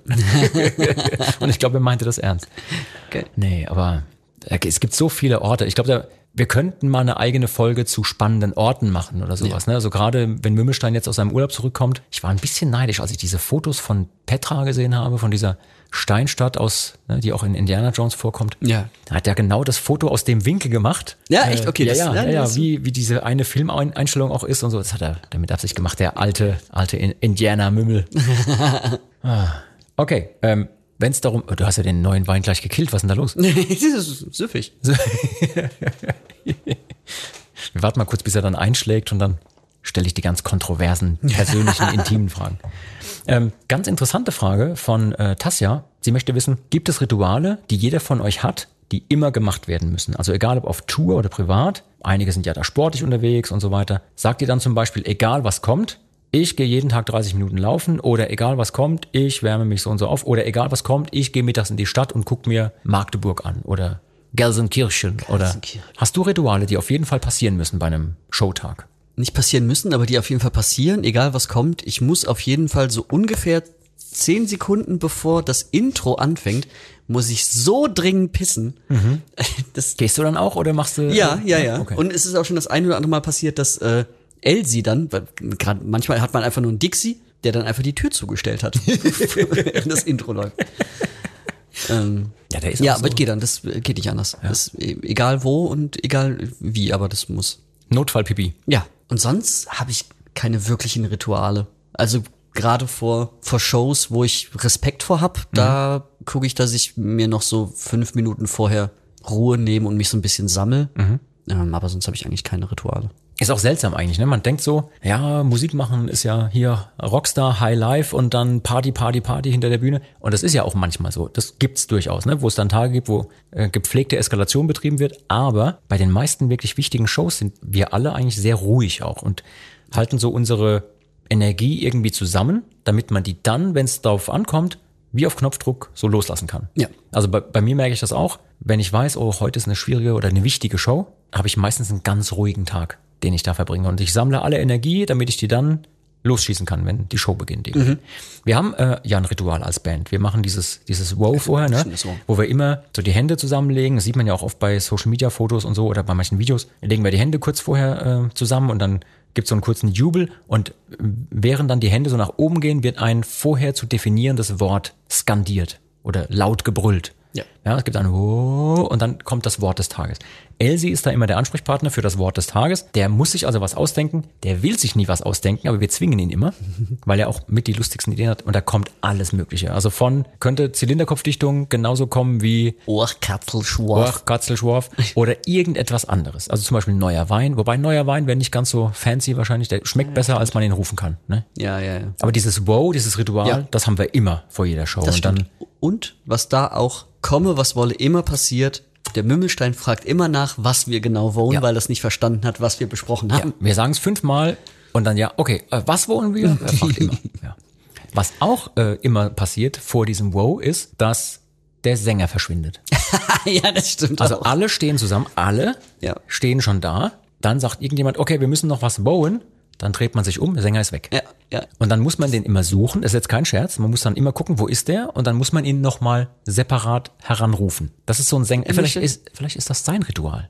Das stimmt. Ich kann nicht auf die Bühne, bevor ich nicht einmal gebeten wurde, zum Wohnen zu kommen. Ja. Oh, ja, vielleicht, weißt du, Vampire müssen doch auch eingeladen werden ins Haus, damit die reinkommen. Preisfrage. Ist Alea vielleicht in Wirklichkeit ein Vampir? So ein Bühnenvampir. Bühnenvampir. Oh. Das, ja, würde passen, weil der saugt auch die Energie so raus Vom aus den Publikum. Leuten. Ja. Eieieiei. Hier werden Sachen aufgedeckt. Ich habe ich hab gesagt, das wird kontrovers heute. ja. So ungefähr, vielleicht ist meine, meine Verschwörungstheorie ist, dass in deinem ISO-Drink in Wahrheit auch neuer Wein drin ist. ah, Die okay. Farbe ist ungefähr dieselbe. Knallt aber überhaupt nicht. ich möchte mein Geld zurück. Musst musst auch hier zwei Wochen stehen lassen, dann geht's. Dann knallt's wahrscheinlich sogar ziemlich. ähm, ja, dann gibt's natürlich noch so Rituale, die sind äh, total unfancy, aber nötig. Also ich merke zum Beispiel, ähm, beim Schlagzeugspielen ist es total wichtig, dass ich locker bin. So. Wenn ich mich nicht warm spiele mit diesem Übungspad vorher, so Viertelstunde, 20 Minuten, dann sind die ersten zwei bis drei Songs maximal unlocker. Und ich bin ja jetzt auch nicht bekannt dafür, dass ich sehr weich streichle am Drumset, sondern das ist ja eher Gewalt, also die da passiert. Und weil das macht mir auch Spaß. Ich möchte auch einfach richtig zulangen können. Und wenn ich das dann mache und habe mich nicht aufgehört vorher, dann machen die Muskeln tatsächlich zu. Also gerade im linken Unterarm zum Beispiel. Ist jetzt maximal unspannend für alle, die das nicht interessiert und hier zuhören. Aber kurzer Schlagzeuger Nerd Talk. Das Ritual des Warmspielens ist für mich super wichtig, weil ansonsten die Muskeln einfach in den Armen in den ersten zwei, drei Songs zumachen und dann bin ich unlocker und dann ist das Arbeit. Ja, und ich bin ja Musiker geworden, um nicht arbeiten zu müssen. Also Arbeit mag ich nicht, schon gar nicht auf der Bühne. Ja. Nein, da muss ich mich locker spielen und vielleicht auch so ein bisschen vorher ein paar Minuten mit so einem Terraband die Schultern lockern und so Zeug. Aber das ist es dann auch schon. Einfach, dass man auf die Bühne geht und warm gemacht ist und einfach direkt loslegen kann. Ja. Das ist auch manchmal gefährlich. Du hast ja auch mal das Knie rausgehauen auf der Bühne. Ja, ja. Ähm, man muss sich aufwärmen, man muss sich mobilisieren. Wir springen da rum, wir machen Dinge, die da irgendwie man eigentlich nicht machen müsste, wenn man nur Musik spielen will. Aber es gehört ja auch zur Show. Ja. Ja. Ich glaube, wer da richtig was raushauen könnte, jetzt wäre der Sänger an Ritualen, weil ich glaube, der hat eine ganze Reihe an Ritualen, die er so hat vor der Show mit seiner Flasche und, und dem Schlauch, wo er da Luft reinbläst, um die Stimmbänder zu lockern und sowas. Ja, ja. Das, genau, das ist auch wichtig auch für ihn, weil ja. ähm, seit er das macht, merkt er auch, dass er weitaus weniger Probleme nach einer Show hat, mhm. äh, dass die Stimme sich wieder beruhigt und so weiter. Ich glaube, das hat ihm auch sehr viel gebracht. Ja, ja. Man hört es ja auch, ne? wenn du dir Aufnahmen von ihm anhörst von vor zehn Jahren oder jetzt vor fünf Jahren und jetzt heute, da hat sich ja ganz viel auch getan in der ja. Stimmentwicklung. Das finde ich auch total super. Äh, übrigens, es fragt jemand, kann einer von euch Ukulele spielen? Luzi, kannst du Ukulele spielen? Ganz, ganz schlecht. Ja. Aber so zwei, drei Akkorde kriege ich hin. Ich würde aber nicht sagen, dass ich es kann. Das ist äh, äh gut. Also andere Instrumente, andere Instrumente spielen ist ja total spannend, aber es gibt ja auch so so abstruse Sachen, ne? dass dann irgendwelche Leute kommen mit irgendeinem Instrument, einem das in die Hand drücken. Ja, du bist doch Musiker, das musst du doch spielen können. Mhm, genau. Nee, man kann nicht sofort immer alles spielen. Erinnerst du dich daran, dass es mal eine Zeit lang gab im Studio, genau, wobei jeder, wolltest du erzählen? ja, ja. Wobei jeder zweiten Produktion irgendwie der Sänger kam und eine Mandoline dabei hatte und von ja. Till verlangt hat, dass Till Mandoline spielt. Genau. Ja, es sind Seiten. Das musst du doch bedienen können. Jetzt geht er los. Und Till ist durchgedreht. und irgendwann so, ich sag's dir zum letzten Mal, ich bin Gitarrist, ich kann nicht Mandoline spielen. oh, das war schön. Aber wieso? Das sind doch Seiten. Aber vielleicht auch aus der Denke, die ihr als Dudelsackspieler habt. Weil bei euch ist ja mehr oder weniger egal, man kann euch ne, eine Highland Pipe, eine Illan Pipe, ein Asak, Geiter, ähm, eine Geiter, äh, man kann ja. euch alles in die Hand drücken, das sind alles Dudelsäcke, alle irgendwie anders, aber ihr könnt die alle spielen. Vielleicht aus der Warte heraus hat er gedacht, ja, das kann Seiteninstrument, das muss man doch irgendwie, muss doch irgendwie gleich sein. Ja. ja, ja. Ja, aber auch da, also der Fairness halber, da müsste man ja schon, also jetzt ein Asak mit einem Binju vergleichen, wo die Schalmei so ungefähr drei Zentimeter lang ist, aber man trotzdem da neun Löcher drauf verteilt hat. Drei Zentimeter lange Spielpfeife und neun Grifflöcher. Das ist ja. sportlich. Nee. Elsie, kannst du mal so ein Ding bauen? ich rufe ihn sofort an. Ja, aber ungefähr so wäre es ja mit einer Mandoline irgendwie, die halt einfach brutal klein ist und nur so Hundefiebtöne von sich gibt. Apropos andere Instrumente. Es fragt äh, jemand wirklich zwei, beziehungsweise drei sehr interessante Fragen. Gibt's nochmal. Und zwar einmal, hat es einen speziellen Grund, Frage an mich, warum du keine Akkordeons magst? Ich habe nichts äh, gegen Akkordeons, also zumindest nichts Wirksames. Mhm. Ähm, ich habe ganz, ganz, ganz früher in der Musikschule mal zu tun gehabt und da gab es ein Akkordeonorchester. Oh. Und wer das gehört hat, der versteht, warum meiner Meinung nach Akkordeon nur in die Hölle gehört. Ah, Wenn im Himmelhafen gespielt wird, gehört das Akkordeon in die Hölle. Definitiv. Mehr sage ich dazu nicht, sonst bricht mein Trauma wieder auf. Und noch eine ganz persönliche Frage, so eine zweigeteilte Frage. Ich würde die mal zusammenfassen. Erstens, seit wann spielst du Schlagzeug und ist es sehr schwer? Und der zweite Teil der Frage ist, vermisst du es, äh, deine Gitarre auf der Bühne zu spielen oder reichen dir die Drums? Diese beiden Fragen gehen in eine ähnliche Richtung und zwar so, das ist interessant auf jeden Fall, aber vielleicht, Lucy, kannst du auch aus der, aus der Sicht des Dudelsackspielers das nachvollziehen. Wenn Leute sagen, naja, ist es schwer, Dudelsack zu spielen? Dann muss man immer sagen, naja, es kommt drauf an. Also, wie beim Schlagzeug auch. Wenn ich jetzt der beste, der weltbeste Drummer in einer Progressive Metal Band werden will oder in, in einer total krass zeitgenössischen Fusion Band oder in einem Jazz Trio, dann könnte das ziemlich schwer werden. Wenn du aber Bum Chuck im Musikverein nur spielst, ist das total easy. Oder Bum Chuck in der ACDC Coverband oder Bum Chuck bei Saltatio Mortis. Dann ist das ja. relativ einfach. So. Es kommt immer darauf an, was man machen möchte mit dem Instrument. Und dann entscheidet sich, ja, das ist schwer oder das ist nicht schwer. Aber die zweite, der zweite Teil der Frage, mit dem reicht es einem, das eine Instrument zu spielen und nicht mehr das andere. Also das impliziert ja auch, dass es so eine absolute Skala irgendwo gibt. Dieses Instrument ist besonders schwer oder dieses Instrument ist besonders anspruchsvoll und das andere nicht. Ich glaube natürlich, dass mein Instrument, also das Schlagzeug, mit das anspruchsvollste überhaupt ist, ist ja klar. Schlagzeug spielen ist sehr fordernd. Ja. Wirklich körperlich sehr fordernd, es ist äh, geistig fordernd. Man muss alle vier Extremitäten unabhängig voneinander bewegen, manchmal. Man muss eine Band zusammenhalten Was ich und, bis, und, und. bis heute nicht verstanden habe, wie es funktioniert. Also außer wenn ich manchmal so nachts in, im Liner so auf dem Rücken liege und, Ja. so mit, mit allen vier Extremitäten rumwackel wie so Ja. eine Schildkröte.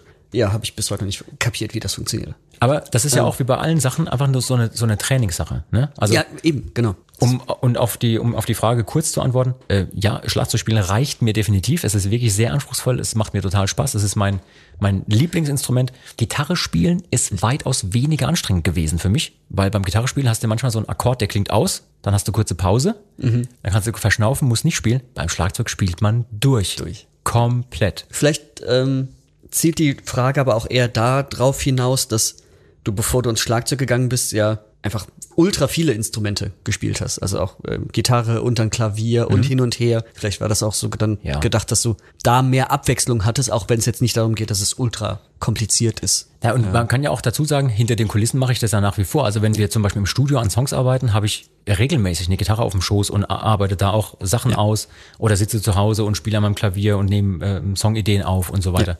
Also das ist ja nicht weg. Aber ähm, wenn ich so jetzt die Wahl hätte, ich würde es nicht anders haben wollen, so wie es jetzt gerade ist. Also finde ich nach wie vor, Bin auch ganz froh drum. ja. ähm, wie ist das denn, wenn man jetzt mal das Ganze Richtung Dudelsack schiebt? Wenn jetzt einer kommt und sagt, ist das denn schwer, Dudelsack zu spielen? Was würdest du demjenigen antworten? Ja, ist ja, also es fliegt keinem zu, finde ich, ähm, so ein Instrument zu spielen. Also äh, bei jedem Instrument gehört halt einfach Übung dazu. Und je mehr du dann da reinsteckst, desto mehr kriegst du am Ende raus.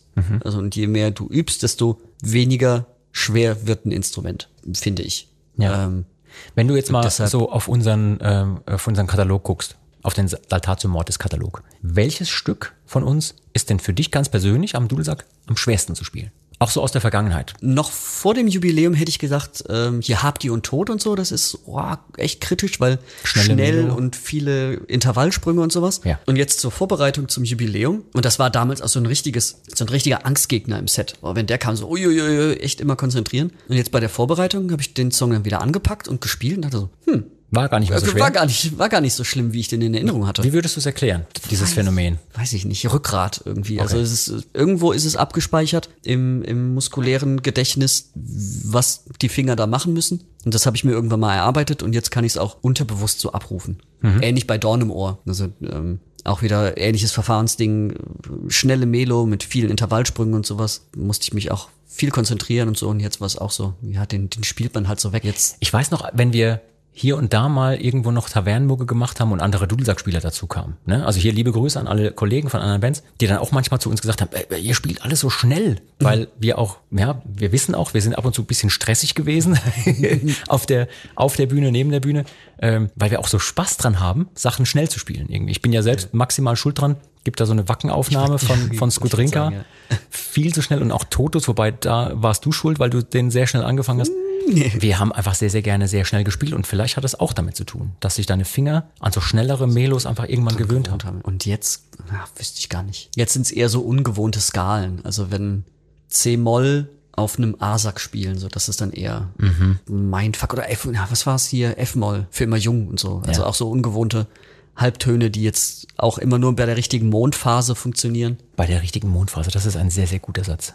Jetzt, wo wir gerade über Musik machen gesprochen haben, wollen wir noch ein bisschen einen Ausblick liefern. Und zwar, ist für nächstes Jahr eine Tour geplant? Möchte Andreas wissen. Ich glaube ja, uns würde, also jetzt, wo wir endlich wieder spielen dürfen, Also erstmal ist jetzt, jetzt gerade eine Tour geplant. Genau. Lieber Andreas, komm gefälligst auf die Tour jetzt im Herbst. Mensch. Was fragst du nach nächstem Jahr? Wir sind froh, wenn, wenn wir die kommende Tour erstmal überleben. ähm, aber uns würde, glaube ich, richtig langweilig werden, wenn wir keine nicht Tour spielen. Also, Ja, also irgendwas werden wir auf jeden Fall spielen. Ja. Also zu Hause Däumchen drehen werden wir nicht, sagen wir mal so. nee, nee, nee, nee, nee. Ne, wir können jetzt noch nicht so viel verraten, weil erstmal kommt die Tour. Die Tour jetzt. ähm, apropos, von wegen, was alles noch kommt.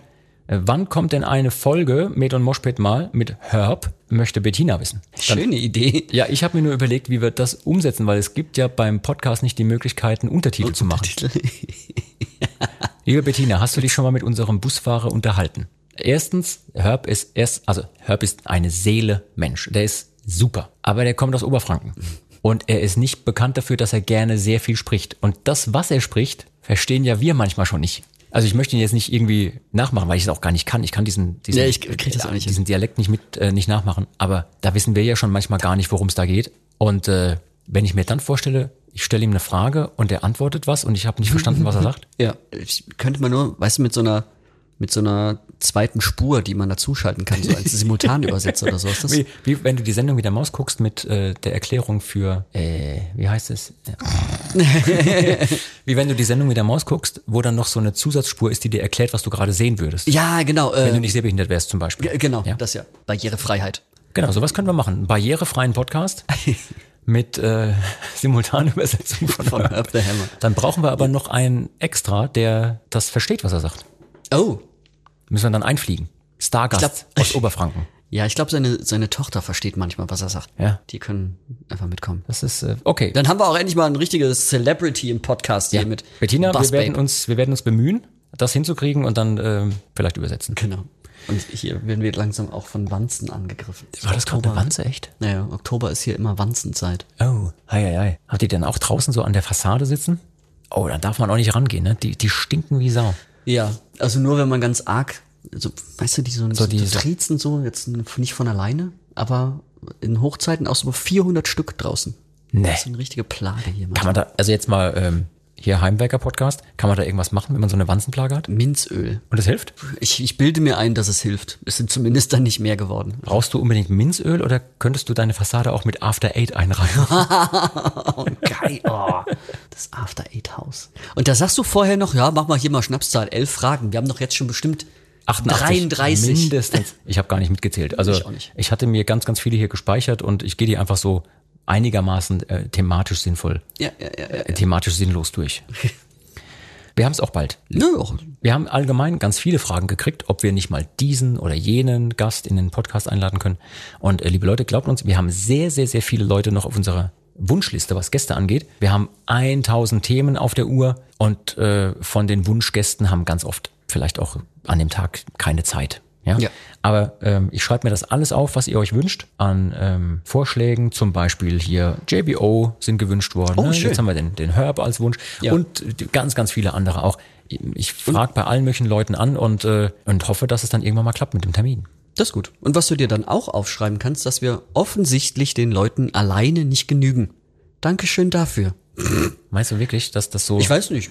Gäste, Gäste im Podcast hier und na, Gäste beim Jubiläum, bla bla bla bla bla. Ja, ja. Ach, du meinst, die sind, die haben uns über? Hm, ich weiß nicht.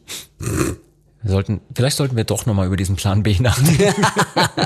Wir kommen auch aus dieser Ritzer-Folge nicht raus. Nee, oh Gott, oh Gott. Ah, äh, ich habe noch was Tolles. Die liebe Miriam fragt, ihr hattet ja so ein Fanclub-Treffen am Sonntag nach dem Jubiläumskonzert. ja. Ist sowas wie ein Fanclub-Treffen eher sowas wie, ja, muss halt? Oder ist es ein, hey, immer wieder gerne? In welche Kategorie fällt's für uns? Oder für dich in dem Fall? Ähm, ich habe, nachdem äh, klar war, dass es nach unserem Jubiläum stattfinden Ja. wird, dachte ich eher, es wird ein Oje, oje, oje, ob das gut geht, weil mir vollkommen klar war, dass wir auf jeden Fall sehr viel feiern werden. Aber ich hatte dann doch, habe mich drauf gefreut und ich fand's richtig schön. Es war echt so eine schöne, schöne Schifffahrt, Schiff, Schiffsfahrt. Ja, ähm, vielleicht können wir ganz kurz noch erklären. Also ähm, die lieben Leute von unserem Fanclub, von den Totentänzern, haben sich die Mühe gemacht, zum Jubiläum passend ein Fanclub-Treffen zu organisieren. An der Stelle vielen Dank den tollen Fanclub, dass sie diese Arbeit sich machen.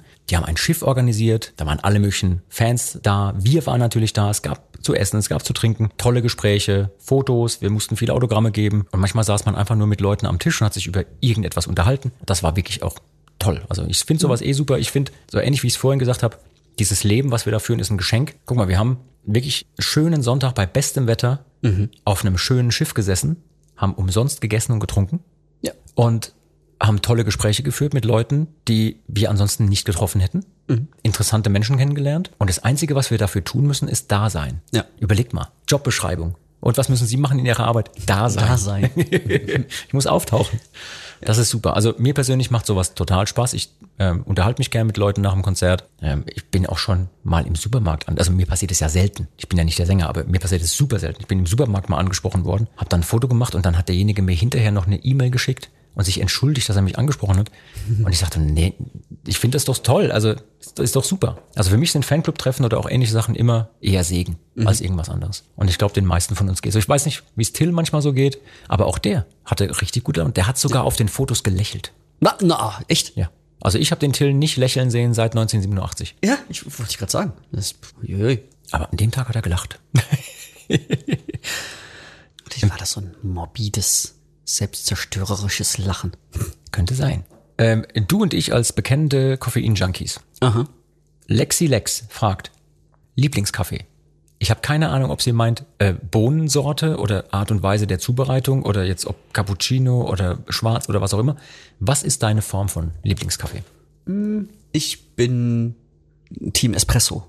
Ui. Also ähm, normaler Kaffee schwarz ist eher so funktional. Ja. Also ist echt, wenn ich, wenn ich das Gefühl habe, ich muss irgendwie schnell wach werden, bilde ich mir ein, dass Kaffee da hilft bei mir. Aber so zum, zum Genuss dann eher mal ein Espresso. Äh, in eine ähnliche Kerbe schlägt auch die Frage, was war zuerst da? Die Musik oder der Kaffee? Uiuiui.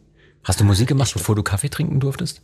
Also ich auf jeden Fall. Ich habe mit dreieinhalb oder vier, sagt man, meine eigenen ersten Lieder erfunden. Die müssen richtig schlimm gewesen sein, weil die Geschichten, die daraus so erzählt werden, ist so, dass es irgendwann so nach hinten ins Auto hieß, hör bitte auf zu singen. ja, weil ich habe halt Kinderlieder gesungen, die es nicht gab. Ich habe meine eigenen Kinderlieder erfunden. Oder so, wenn es von einem Kinderlied drei oder vier Strophen gab, habe ich mir überlegt, wie denn Strophe 5 bis 47 klingen müsste. Und habe die dann auch während Autofahrten auf dem Rücksitz geübt. Kam nicht so gut an. Also ich glaube, für mich war die Musik zuerst da und dann der Kaffee. Ja, wenn ich drüber nachdenke, für mich eigentlich auch. Ähm, weil ich habe auf dem PC meines äh, Schulkollegen damals, weil ich hatte damals noch keinen, mit dem Programm Technomaker Ui. Techno gemacht. Das Techno. das- der das Luzi Techno. Macht das Techno. Auf dem Synthesizer. ja, Tatsache. Das war, glaube ich, so meine erste, meine ersten Gehversuche, äh, tatsächlich selber Musik zu machen. Und halt nicht hier mit Magic's Music Maker oder so mit guten Nein. Samples. Technomaker. Also richtig, Richtig keine Ahnung. räudig. richtig räudig. Doppel-R. Kann man das noch irgendwo hören? Das Stück? Ich- na, Hast du das gesaved? Mehrere, irgendwo? nee, leider nicht. Also ja, ich hatte die damals gesaved, aber wie man es so damals gemacht hat, auf eine CD gebrannt und die gibt's halt mittlerweile nicht mehr. Leider. Mist. Da, da Das hätten wir jetzt noch mal einblenden können. Fuck, da wären echt Schätze dabei gewesen. Du musst mal gucken, ob nicht irgendwo jemand deiner Kumpels aus der alten Zeit irgendwo noch so eine Kassette rumfahren hat. Da muss ich mal graben. Aber der Bruder von dem Kumpel, der hat, der war nämlich damals, er hatte einen älteren Bruder, der war damals schon irgendwie 20 oder so. Mhm. Der war überzeugter Raver. Und der kann man, wir hatten den geilen Techno da oben gemacht. Das war, ja, Okay. Apropos geil, was ist denn dein Lieblingsdessert? Immer noch die Käseplatte? Man muss dazu sagen, Lucy ist hochgradig laktoseintolerant und äh, stirbt beim Anblick von Käse. Stimmt es eigentlich, dass damals Elsie dir wirklich ein Camembert in den Ins Kissen. ins Kissen, in deinen Kissenbezug im Nightliner gepackt Ja. hat, ne? Ja. Wie kam es denn dazu? Ich weiß nicht, das war, glaube ich, auch irgendeine Rache. Okay, warte. Kann ich, wenn du mal kurz drüber überlegst, wie das war, kann ich das als Schande des Tages benutzen? ja, schon. Alles klar, warte. Hier kommt der Jingle. Schande. Schande. Ich weiß leider wirklich nicht mehr, wie es dazu kam, aber es muss irgendeine Retourkutsche gewesen sein. Und das war auch noch so zu der wilderen Zeit, wo es eigentlich äh, keine Nightliner-Fahrt gab, wo wir nicht alle irgendwie sehr betrunken ins Bett gefallen sind. Könnte es irgendwas damit zu tun gehabt haben, weil du hast ja ab und zu auch die, ich sag mal, Problematik, dass heiße Luft deinem Körper entfleucht. Und du hast ja da auch in der Vergangenheit nicht unbedingt immer hinterm Berg mitgehalten. Und könnte es was damit zu tun haben? Das könnte sein, wobei er das ja, obwohl nee, ich habe es ja da nicht gegessen, ich habe es ja nur eingeatmet, Ja. Bisschen ins Kissen gebrochen. Also Käse ist nach wie vor nicht dein Lieblingsdessert. Was Nee, wäre denn dein Lieblingsdessert? Ähm, ich glaube, ich würde sagen, oh Gott, wie heißt das? Spekulatius, veganes Spekulatius Tiramisu mit Bratapfel. Dass du dieses Wort unfallfrei aussprechen. Kannst du es nochmal sagen? Nach, nach so einem neuen Wein, ne? Ja. Ähm, veganes Spekulatius Tiramisu mit Bratapfel. Ich hoffe, das war richtig. Unfassbar lecker. Also ist, glaube ich, drei Kilo Zucker drin, aber ultra lecker. Das ist auch ein guter Folgentitel. Ultra lecker? Nein, das andere. Ve- Veganes Spekulatius Tiramisu mit Bratapfel. Ja, noch ein bisschen eingängiger, Ja. aber ist okay. Hast du ein äh, Lieblingsdessert? Nee, eigentlich nicht. Im im Moment versuche ich mir auch äh, jede Form von zu viel Dessert zu versagen, weil ich bin ja, wie du weißt, so ein Alles- oder Nichts-Typ. Also halbe Sachen finde ich irgendwie doof. Halben Kasten Bier. Ich wollte gerade sagen, das haben immer ein Maß. Ja, halben Kasten Bier ist man ja auch nur halb besoffen. Nein, ich meine, nein, ich habe halt die Tendenz, wenn ich dann so zum Beispiel mit Frank mit den Käsekuchen Battle gebe, dann bleibt es nicht bei einem Stück. Aber ja, so zum Beispiel Käsekuchen oder alle möglichen Formen von Schokolade oder irgendwas mit Pudding und so Joghurtspeisen finde ich auch super. Aber auch leider, wenn man wirklich einen guten Käse hat und einen guten Rotwein nach einem Essen ist das auch toll. Aber ich habe da kein Lieblingsdessert. Ich bin auch beim Essen ganz oft viel zu funktional. Also dass ich so denke, okay. Pro- Proteinquelle, Kohlenhydratquelle, gesunde Fette, Dankeschön. Da musste ich schon wirklich oft lachen, wenn ich, wenn ich gesehen habe, wie du dein Frühstück zusammen zusammenpanzt da mit, was war es manchmal? Gerstengraspulver noch? Ge- Gerstengraspulver mit Thunfisch, äh, aber in ein, was auch so überhaupt nicht zusammenpasst, weiß ich nicht, Haferflocken oder irgendwie sowas. Also das, das, das Naja. kann doch nicht wahr sein. Alles für die Makros, sage ich mal. Aber das mache ich, sowas mache ich eigentlich nur, um euch zu ärgern. Also das mache ich jetzt privat zu Hause nicht. Aber wenn dann so ein, ich will ja dann auch nicht zurückziehen, wenn dann so ein Satz den anderen ergibt und einer sagt, ja, und jetzt haust du dir bestimmt gleich noch Thunfisch rein, dann mache ich das. Einfach nur, um zu beweisen, dass es geht. Dass es geht, ja, ja. Aber privat mache ich sowas eigentlich nicht. Okay. Noch eine Frage. Zwei sehr kontroverse Fragen. Einmal, wie überlebt man auf Tour mit solchen Kindern, wie ihr das seid? So, Berufsjugendliche quasi. Wie überlebt man das? Also, äh, da kann ich sagen, indem man selbst dazugehört. Also dieses Kindskopf im besten Sinne, Ja. das haben wir eigentlich alle. Ja. So. Und da muss man sich manchmal auf den gepflegten Wahnsinn einlassen.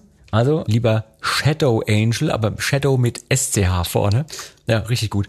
Wir überleben auf Tour, weil wir genau solche Kindsköpfe sind, wie wir sie auch bei den anderen ertragen müssen. Ja. Ja. Und manchmal aber auch, indem man sich zur richtigen Zeit auch mal rausnimmt und Zeit für sich behält. Und sich Ja. dann auch mal so woanders hinbewegt und ein bisschen seine Ruhe hat. Das geht auch. Das stimmt, das geht auch. Aber ich glaube, eigentlich müsste die Frage eher an die Crew gehen. Die Oh dann, ja.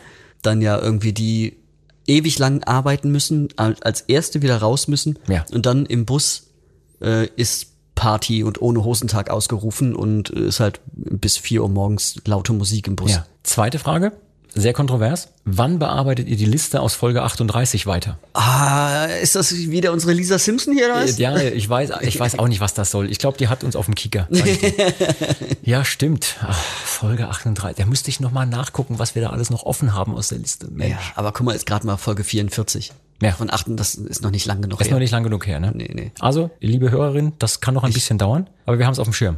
Ja, wo ich viel mehr dafür wäre, wäre nochmal eine hier äh, On the Road Folge zu machen, im Nightliner, nach dem Gig, leicht angetrunken. Das- Ja. Ich habe, Wo wir dann auch endlich das Rätsel des Notcode-Aufschäumers lösen können. ja.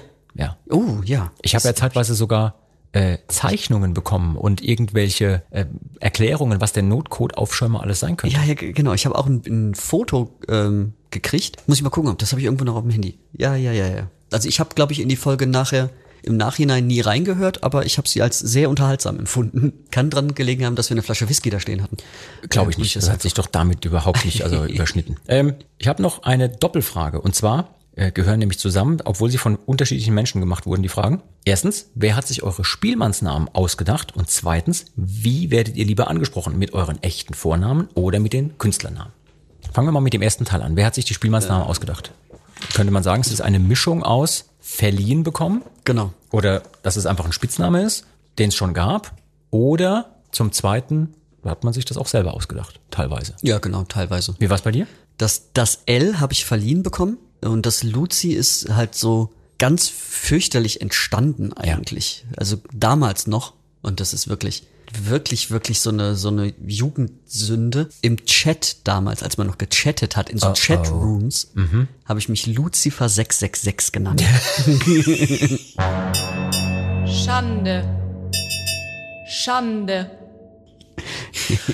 Und, und da wurde ja auch da schon alles abgekürzt und irgendwann hat mich mal Luzi genannt, wo ich dann gedacht hatte so okay, irgendwie passt das auch besser gerade mit der Größe und so. Da wegen Da, abgekürzt. also das war so halb halb ausgesucht und halb übernommen. ja, ich glaube, ähm, das ist ja auch bei allen so. Also der eine oder andere hat seinen Spielmannsnamen verliehen bekommen irgendwie und beim, bei den meisten hat man sich's ausgesucht, irgendwie so selber. Ich weiß, bei mir war es so, ich habe ein bisschen recherchiert und habe dann so eine Mischung gemacht aus meinem eigentlichen echten Namen und einem Ver einer Verballhornung von einer historischen Person, die es auch angeblich wirklich mal gegeben hat, die beschrieben wird in historischen Quellen aus, aus Flandern und aus Frankreich auch und aus Belgien. Ja, und daraus habe ich dann so diese, diese Künstlerfigur, diesen Künstlernamen gebaut für mich selber. Ist eigentlich auch ganz witzig mit dieser Künstlerperson oder mit diesem Künstlernamen, weil wenn man so wirklich dann ausrasten will, hat man immer noch die Ausrede, das war ich ja gar nicht. ja. Hat ja mit mir privat gar nichts zu tun. Ja. Ja, stimmt. Und man kann sich natürlich auch in so eine Rolle reinbegeben. Also ähnlich wie so ein Schauspieler, wo man sagt, naja, der spielt jetzt, ich bin mir sicher, Hugh Jackman hat nicht in Wirklichkeit Klingen an den Fingern. Und äh, wobei, wer weiß, ja. Aber in seiner Rolle geht er da- dann trotzdem auf. Ja, Und wenn ja. wir zum Beispiel auf der Bühne sind, weiß ich genau, also du, ne, Lucifer 666, du wirst dann richtig ausrasten auf der Bühne,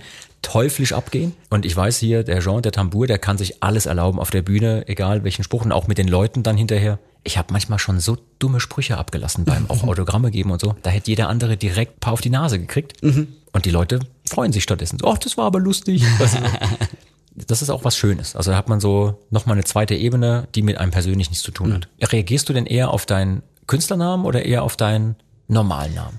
Na, das hat sich bei mir ja eh so, so entwickelt, dass ich immer und überall von allen immer nur bei meinem Künstlernamen genannt werd. Und ich stelle mich zwar immer mit meinem normalen Namen vor, aber trotzdem finde ich es irgendwie komisch, wenn ich Leute dann mit einem normalen Namen nennen. Ja. Man hat sich ja auch irgendwann dran gewöhnt, ne? Ja, genau. Okay, eine Frage hätte ich hier noch.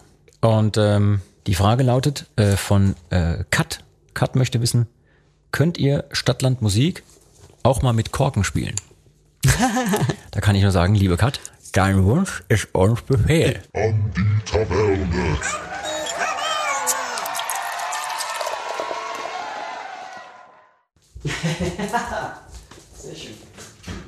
Und zwar spielen wir eine En ganz besondere Episode von Stadtland Musik. Eine leichte Abwandlung unseres Jubiläums Musik, nämlich. Ähm, denn da haben wir ja noch ganz viele Sachen erstens gar nicht abgearbeitet gehabt, aber es ergeben sich neue Möglichkeiten durch dieses Konzept. Also wenn wir zum Beispiel nur zu zweit sind, ist es ja ein bisschen witzlos, uns jetzt in Buchstaben auszudenken und so. Aber die Kategorien, die wir das letzte Mal haben, lassen sich super auf einzelne Fanfragen, oh Gott, auf einzelne Fanfragen beziehen. Und zwar, äh, oh Gott, das wird schlimm. Also Stadtland Musik mit Korken in der Schnauze ist echt schlimm. Ich bin gespannt. Ich habe jetzt hier vor mir liegen den Spielbogen Stadt und Musik in der Satatsu Mortis Jubiläumsedition und möchte von dir, lieber Luzi, wissen, passend zur Kategorie fanatisch fantastisch und passend zur Fanfrage von Raven Corey, was war das beste Fangeschenk oder das skurrilste Fangeschenk, was du jemals bekommen hast? Äh, skurril fällt mir spontan ein. Obwohl das auch ein bisschen, also süß gemeint war, aber es war trotzdem so ein bisschen skurril. Ja. Mich als Kuscheltieraffen. Bitte, was? Ja. Also kuschelt nicht nur als Kuscheltier, sondern Kuscheltieraffen. Als Kuscheltieraffe. Fast in Originalgröße, weil der war so, keine Ahnung, glaube ich, Okay, okay. 30, 40 Kuscheltieraffe. Zentimeter groß. Schreibe ich mal auf. Kuscheltieraffe. Geil. Ja, also mit Piercings und, und Bart und, und äh, auch Bühnenklamotte und so, das war sehr skurril. Das beste Fangeschenk, was ich jemals bekommen habe, war auch ein skurriles. Und zwar habe ich ein riesiges Badehandtuch bekommen, wo ich selber drauf bin. Ja. Also das ist wirklich ein sehr großes Badehandtuch und ich bin da komplett in Übergröße drauf. Das ist auch sehr bunt, ein richtig, richtig schlimm buntes Badehandtuch. Und ähm, jetzt musst du wissen, mein Kollege der Frank, der geht ja ab und zu in die Sauna. Ja.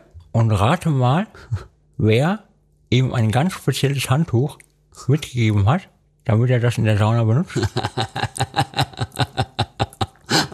Und zwar so, dass er es nicht merken konnte. Und ähm, als ich die Geschichte nämlich im Privaten irgendwann erzählt habe, hat Franks Freundin gesagt, gib mir das mal mit. Das packe ich ihm ein, wenn wir das nächste Mal in die Sauna gehen. Ach, großartig. Ja? Mhm. Kannst du dir vorstellen, dass Frank in der Sauna steht und als einziges Handtuch Dich mich um die, in um die Hüfte hat. Oh, geil. So? Der, das, das hätte ich gern gesehen. Ja, ich auch. Ich auch. Ich äh, möchte, wenn das nächste Mal das macht, der wird es wahrscheinlich nicht mehr machen, aber wenn das nächste Mal sowas passiert, möchte ich gerne auch Fotos sehen. Wie er seinen nackten Hintern mit mir, wobei, das ist eigentlich schlecht für mich, oder? Und du hängst ja mit deinem Gesicht an deinem Hintern. Weiß auch nicht. Naja, gut. Den Frank kenne ich schon so lange. Das macht dann jetzt auch nicht mehr. Okay. So. Passend zur Kategorie Ach, hör mir auf. Eine Frage von Ruby. Was macht ihr, wenn Leute euch mal so richtig nerven? Wie jetzt die in der Band, also unsere Bandkollegen oder sind, sind Fans gemeint? Was meinst du? Hm, Ich glaube Fans. Okay. Sonst wäre es wahrscheinlich, wenn ihr euch mal so richtig nervt. Untereinander. Sagen wir doch einfach mal beides. Ja, genau. Das können wir machen. Was machen wir, wenn wir uns untereinander mal so richtig nerven? Kommt regelmäßig vor. Können wir schon mal verraten. Ja. Hm, Ich glaube eigentlich aus dem Weg gehen ist Ja. die einfachste Variante. Oder wenn man, wenn man so ehrlich sein will, halt sagen, ey, du nervst. Ja. Ja, oder ähm, vielleicht sich auch einfach mal Zeit wieder für sich selber nehmen. Also wenn man merkt, dass man selber genervt ist von den Kollegen, hat es ja, oh Gott, hat es ja nicht unbedingt immer was mit den Kollegen zu tun, sondern manchmal auch mit einem selber. Ja, ja, Ja, dass eigentlich das eigene Nervenkostüm ein bisschen zu dünnhäutig ist. ja. Ich werde gleich brechen, Korken in der Schnauze. Das ist aber auch nur eine Frage der Zeit, wenn man einfach immer und immer wieder dieselben Korken nimmt. Das ist Konzept, das muss man nicht so durchziehen. Ja, und wenn, Ähm, wenn Fans einen nerven, naja, passiert ja selten eigentlich. Also es gibt ganz selten, ganz selten gibt es mal, dass es äh, Leute nicht mehr so drauf haben mit der Distanz oder mit dem, so mit dem Respekt oder so, wenn sie vielleicht ein bisschen angetrunken sind. Aber die, die wenigsten meinen es ja böse. nee, genau. Also, da haben wir ja echt Glück. Ja. Und da, also da kommt es ja manchmal vor, dass sie kaum ein Autogramm wollen und nicht realisieren, dass man gerade isst. Ja. Da kann man ja ganz normal sagen, ey, hier, ähm, komm einfach in zehn Minuten nochmal wieder, dann habe ich auch aufgegessen, dann können wir das gerne machen. Ja. Ähm, ich glaube, da ist einfach die beste Lösung, offen und ehrlich die Situation erklären. So. Das, äh, das finde ich auch wichtig, dass man den Leuten manchmal auch einfach signalisiert, hey, wir sind auch nur Menschen. Wir haben manchmal so einen Moment, wo wir angestrengt sind oder müde. Ich muss den mal umdrehen, der ist schon ganz nass gelutscht. Name deines Sextapes. Name deines Sex. Name deines Sextapes muss ich auch unbedingt als neue Kategorie mit aufnehmen in ähm, Stadtland Musik Schrägstrich Ja, Sextape. das ist, ist gut. Ja, ist aber auch ein guter clickbaitiger Folgentitel. Ich muss das Ding mal umdrehen, der ist schon ganz Nee, feucht gelutscht. Name deines Sextapes. Ach so. Wobei, meine Variante gefällt mir auch gut. ja, auch das. Okay. Ja. Passend dazu, unsere erste Kategorie beim Stadtland Musik in der Jubiläumsedition hieß Bestes erstes Mal. Und äh, ich habe eine Frage gekriegt, und zwar von Barbara. Ich muss kurz den Korken rausnehmen, ich fange sonst an zu brechen. Barbara wollte wissen, hat schon mal jemand euch als Fan einen Song geschrieben? Und wenn ja, wie habt ihr darauf reagiert? Ich glaube, das ist eine Fangfrage. Höchstwahrscheinlich hat Barbara uns einen Song geschrieben und, bis, und bisher hat keiner darauf reagiert und sie will jetzt nochmal nachhaken. Uh. Also im Sinne von bestes erstes Mal. Hat schon mal jemand für dich einen Song geschrieben? Ähm, nicht, dass ich es registriert hätte. Nein, der Das Rattenfänger handelt nicht von Luzi, liebe Leute. Was war das denn? Vom Fliegenfänger, da ist gerade ein Viech reingeflogen. Wahrscheinlich einer dieser großen Käfer ist hinten in den Fliegenfänger rein. Äh, ach so, ja, Rattenfänger, das war's. Äh, ich wollte gerade sagen, Faden verloren. Nee, aber nicht, dass ich's wüsste oder registriert hätte. Außer ich habe es vergessen und tue jetzt einen total Unrecht. Ey, ich muss auch sagen, Song vergessen. ich muss auch sagen, liebe Barbara, ich kann mich nicht erinnern, dass uns mal jemand einen Song geschrieben hat. Und also, wenn uns jemand einen Song geschrieben hat und wir uns nicht dran erinnern können, dann war der einfach scheiße. JBO haben uns mal in einem Song von sich erwähnt. Das haben wir gemacht. Ja, stimmt. Ja. Also ja, Das- und da JBO ja auch Fans von uns sind, haben uns Fans einen Song geschrieben. Bestes erstes Mal hiermit abgehakt. Super. Super. Danke, JBO. Wann war das erste Mal übrigens, dass du, weil du hast ja in der letzten Folge was erzählt, wie du, eigentlich war es Lasterbalks schuld, aus dem Zuber springen musstest ja. und dem Bus hinterherlaufen. War das das erste Mal, dass du dem abfahrenden Nightliner hinterherrennen musstest? Das war das erste Mal, ja. Sicher? Ich bin mir nicht sicher, aber ich, ich, ich glaube ja. Okay, okay, Und das okay. ist auf dem Summer Breeze war nicht das letzte Mal, Ja, ja. aber auch nicht das erste Mal. Ja, es gab diverse Male, glaube ich. Ja, ganz kurz. Ich habe mich ein bisschen verfranst in meiner Fragen-Sortier-Organisationsstruktur. ah, ja, so, da. Da sind wir wieder. Vollkommen off-topic, willst du Quitten mitnehmen? Die Nachbarin hat eine Milliarde Quitten und möchte die loswerden. Quitten? Quitten. Kann man daraus Schnaps brauen? Stimmt. Quittenschnaps? Oh oh. Wann hast du das letzte Mal mit dem Tambour gesprochen? Äh, kurz nachdem ich ihm, nee, kurz bevor ich ihm die Quittenmühle gegeben habe. Lucy, ich sag's ungern. Wir haben jetzt nur noch eine einzige Frage, Oha. die wir hier beantworten müssen. Nur noch eine einzige. Alles wegbeantwortet hier. Also zumindest die, die ausgewählt wurden, ja? Ja. Es gab sehr viele. Alter, dieser Korken. Hm? Dieser Korken gehörte zu einem wirklich guten spanischen Rotwein, aber mittlerweile ist es eher so eine sapschige, durchgekaute Masse. Und vor allem sammelt sich dann noch so viel Speichel im Mund, aber man möchte gar nicht runterschlucken. Nee. Weil man weiß, wo der Speichel dran war, an welchem Korken. hier. Ja, ja. Okay. Wir hatten es hier von Magic Moment und so weiter und so fort, von allen möglichen Dingen. Ähm, und diese eine, diese eine Frage, der ist ein bisschen tricky. Carsten fragt, ernst gemeint, welche Frage würdet ihr gerne mal gestellt bekommen und dann selbst beantworten? Was? Ja, das ist so, das ist so von hinten durch die Brust ins Auge, so eine, so eine intellektuellen Journalistenfrage, weißt du? Wenn du, wenn du in deinem Leben so und so viele Interviews mal ge geführt hast, ja. und dann irgendwann, okay, ihr habt ja bestimmt schon viele Fragen beantwortet. Was seid ihr noch nie gefragt worden? Sowas ist das, ne? Also, sowas, worüber möchten wir denn gerne reden? Ähm, Er hat sich da ein bisschen aus der Affäre gezogen, der ja, liebe ja, Carsten. ja. Aber ich habe ja eine Frage gestellt, aber da müsst ihr jetzt auch drauf antworten. Bla bla bla. Freut ihr euch auf die kommende Tour und gibt's noch Tickets? Das ist eine sehr gute Frage und eine sehr wichtige Frage. Danke, Carsten. lieber Carsten, dass du diese Frage gestellt hast. Und wir werden sie gleich mal selbst beantworten. Wir freuen uns tierisch auf die anstehende Tour. Entschuldige. Wir freuen uns tierisch auf die anstehende Tour. Und ähm, ja, sind total happy, dass wir das machen können. Und äh, es gibt noch ein paar Tickets äh, hier und da. Und äh, Leute, kommt vorbei. Also wir kommen in eure Stadt, schaut im Internet auf unserer Webseite nach den Tourdaten, einfach Saltatio Mortis und Tourdaten angeben und dann werdet ihr auf Google fündig. genau, macht Elsie auch immer so, damit er am richtigen Fleck ist. Und der Mümmelstein macht das auch. Nee, der Mümmelstein fragt uns immer. Das stimmt. Und dann fragt er Elsie und dann muss Elsie wieder im Internet gucken und so, ja.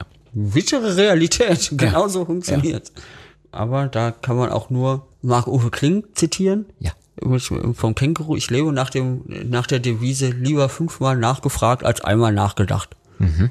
Wenn ihr da draußen, liebe Leute, mal wieder Lust habt, euch die passende Musik für eure eigene Dudelsack Rock Party nach Hause zu holen, dann müsst ihr nicht lange nachfragen. Ihr könnt einfach den Mittelalter Rock Stream bei Radio Bob einschalten. Der ist nämlich genau das Richtige für euch. Äh, Wir sind natürlich auch mit dem ein oder anderen Track dabei in der Playlist und äh, wir freuen uns immer wieder drauf, wenn man uns spielt und wenn ihr uns hört. Ja, Luzi, wir waren fleißig. Wir haben ganz viele Fragen. Es waren mindestens 88 Fragen. In Folge 44 nach 22 Bandjahren. Wir haben nicht nur elf Fragen geschafft, aber wir haben uns mindestens elf Karamals oder elf Gläser neuen Wein verdient. Ja. Und wenn halt jetzt keine 88 Fragen im Podcast landen, dann mussten wir einfach alle anderen rausschneiden, weil es Ja. zu, zu gewagt war. Und, und zwar noch viel ritziger wahrscheinlich. Also so wie vorhin, Genau. als wir dann gesagt haben, jetzt können wir, es wird ja viel zu negativ, die Leute fangen an, sich äh, selber zu kasteien. Ja. Genau. Und deshalb sind jetzt nur die drin gelandet, die ihr gerade hört, ähm, weil alles Das andere war waren einfach zu heiter, Genau, das waren die positiven Fragen. Das war, das war die, das Good Feel Stuff war das hier. Die gute Laune Fragen waren da am Start. Hier, Luzi, ich finde, wir haben das äh, gut gewuppt. Es waren wirklich Unmengen Fragen. Vielen Dank an alle Leute, die sich beteiligt haben, die uns Fragen eingeschickt haben. Äh, danke auch an alle, die wirklich, wie soll ich sagen, mit einer gewissen Vehemenz sehr viele Quatschfragen eingesendet haben. Da waren Leute dabei, die haben 30, 40, 50 Mal die gleiche Frage gestellt. Okay. Ähm, also ja, muss auch belohnt werden, sowas. Ne? Ähm, ich habe mich auf jeden Fall gefreut, dass uns so viele interessante Fragen auch erreicht haben. Und ähm, ich bin nach wie vor dafür, dass die Leute uns auch ihre weiteren Wünsche schicken. Also liebe Leute, wenn ihr Anregungen oder auch Wünsche habt, vielleicht auch weitere Fragen an uns oder auch mal Kritik, dann könnt ihr uns äh, etwas schicken an die Mailadresse saltatiomortis.radiobob.de. Wir nehmen dort eure Themen, Wünsche, Vorschläge für Gäste in Zukunft entgegen. Ja, wir lesen aber auch gerne einfach, wenn man uns lobt, wenn man sagt, euer Podcast ist das äh, Beste überhaupt, Und ähm, ich habe übrigens, das, ich wollte es dir, ich wollte es ja gar nicht sagen im Podcast. Eine Sache muss ich noch kurz loswerden. Ich habe in der einen Folge mit Mümmelstein, wo es um Märchen ging, habe ich ja kurz gesagt, ja hier ne und Rotkäppchen äh, isst das Fleisch und ähm, trinkt das Blut und so und oh Fleisch und Blut, wo kommt einem das nur bekannt vor? Weiß ich ja gar nicht. Ich als alter Heide und habe so einen Seitenhieb Richtung katholische Kirche loswerden wollen. Ne? Ja. Rat mal, wie viele Mails ich gekriegt habe von Leuten, die mich über Religion auf, aufklären wollen. Nein. Ja, ja, wirklich. Also da haben wir, das, das fand ich interessant. Also ich habe nicht danach gefragt. Doch, ich frage ja immer nach. Ich sage ja immer, liebe Leute, schickt mir was, Anregungen, Kritik und so weiter. Und es waren auch allesamt freundliche E-Mails. Also das war jetzt kein, kein Shitstorm. Aber da haben ein paar haben sich aufgeregt. Uiuiui. Ja, siehst du, Religion und Musikrichtung, da kannst du die Leute mit. Verstehen die keinen Spaß, ne? Ja. ja. Aber schickt mir ruhig weiterhin, oder schickt uns ruhig weiterhin äh, auch eure Mails und äh, auch gerne in Richtung Fleisch und Blut. Finde ich auch gut. Aber auch hier wegen dem Podcast, ich finde, äh, du wirst es vielleicht kennen, ähm, auch ruhig mal hier äh, Fünf-Sterne-Bewertungen hinterlassen. Oh, Weil alles unter Fünf-Sterne-Bewertung ist rausgeschmissenes Geld. Stimmt. Und wenn ihr bei manchen eurer Anbieter, äh, könnt ihr mal gucken, vielleicht kann man da auch Bewertungen aktiv schreiben. Also bei manchen Oh ja. gibt's so richtige Kommentare, kann man Bewertungen abgeben. Nicht nur in Form von Sternen oder Punkten, sondern da kann man richtig was dazu schreiben. Da habe ich jetzt schon ein paar gesehen, die waren auch wirklich gut. Gott, da muss ich mal reingucken. Also in, in richtigen Verriss habe ich noch keinen gefunden. Warte ich noch drauf. Kriegen wir bestimmt auch noch hin. Vielleicht kriegen wir sogar jemanden dazu, einen Verriss zu schreiben, der aber trotzdem positiv ist. Das wäre mal eine Herausforderung. So, ihr lieben Hater, das schafft ihr ja eh nicht, uns einen Fünf-Punkte-Verriss zu schreiben.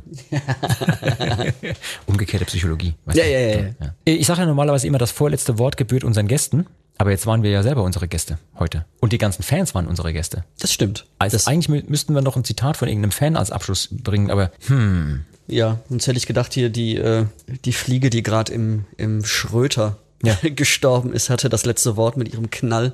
Lass mal gucken hier. Warte mal. Ich habe nämlich gesehen, das letzte Wort hat der Mümmelstein. Akaba am Roten Meer, gelegen am Dreiländereck Jordanien, Israel und Saudi-Arabien. Ich kann mich hier keinen besseren Lektüre wünschen, als äh, die sieben Säulen der Weisheit von T.E. Lawrence zu lesen. Danke, das Mümmelstein. ist, das ist das, was der Müllstein geschrieben hat? Ja. Das ist nämlich, solange es nicht um Saltazo geht, kann der auf einmal Sachen posten wie ein junger Gott.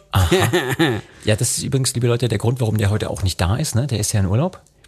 Und dann ähm, postet er ein Zitat von Lawrence von Arabien und macht damit direkt wieder den Intellektuellen. Mhm. Ja, ja. Ich würde mal sagen, besser wird's nicht, als der intellektuelle Mümmelstein uns jetzt gerade hier. Kannst du das nochmal kurz sagen? Vielleicht auch mit so einer, mit so einer Hörbuchstimme? Oh Gott, Hörbuchstimme. Akaba am Roten Meer. Gelegen am Dreiländereck Jordanien, Israel und Saudi-Arabien. Ich kann mir hier keine bessere Lektüre wünschen, als die sieben Säulen der Weisheit von T.E. Lawrence zu lesen. Lawrence von Arabien. Liebe Leute, wir hoffen, es hat euch gefallen. Luzi, das literarische L, beendet diesen Podcast. Wir verabschieden uns und sagen Tschüss, bis zum nächsten Mal. Ciao. Auf Wiedersehen. Hört, hört. Das war Med und Moshpit, der Mittelalter-Rock-Podcast mit Saltatio Mortis, ein Radiobob Original-Podcast. Mehr davon jederzeit auf radiobob.de und in der MyBob-App. Radio Bob, Deutschlands Rockradio.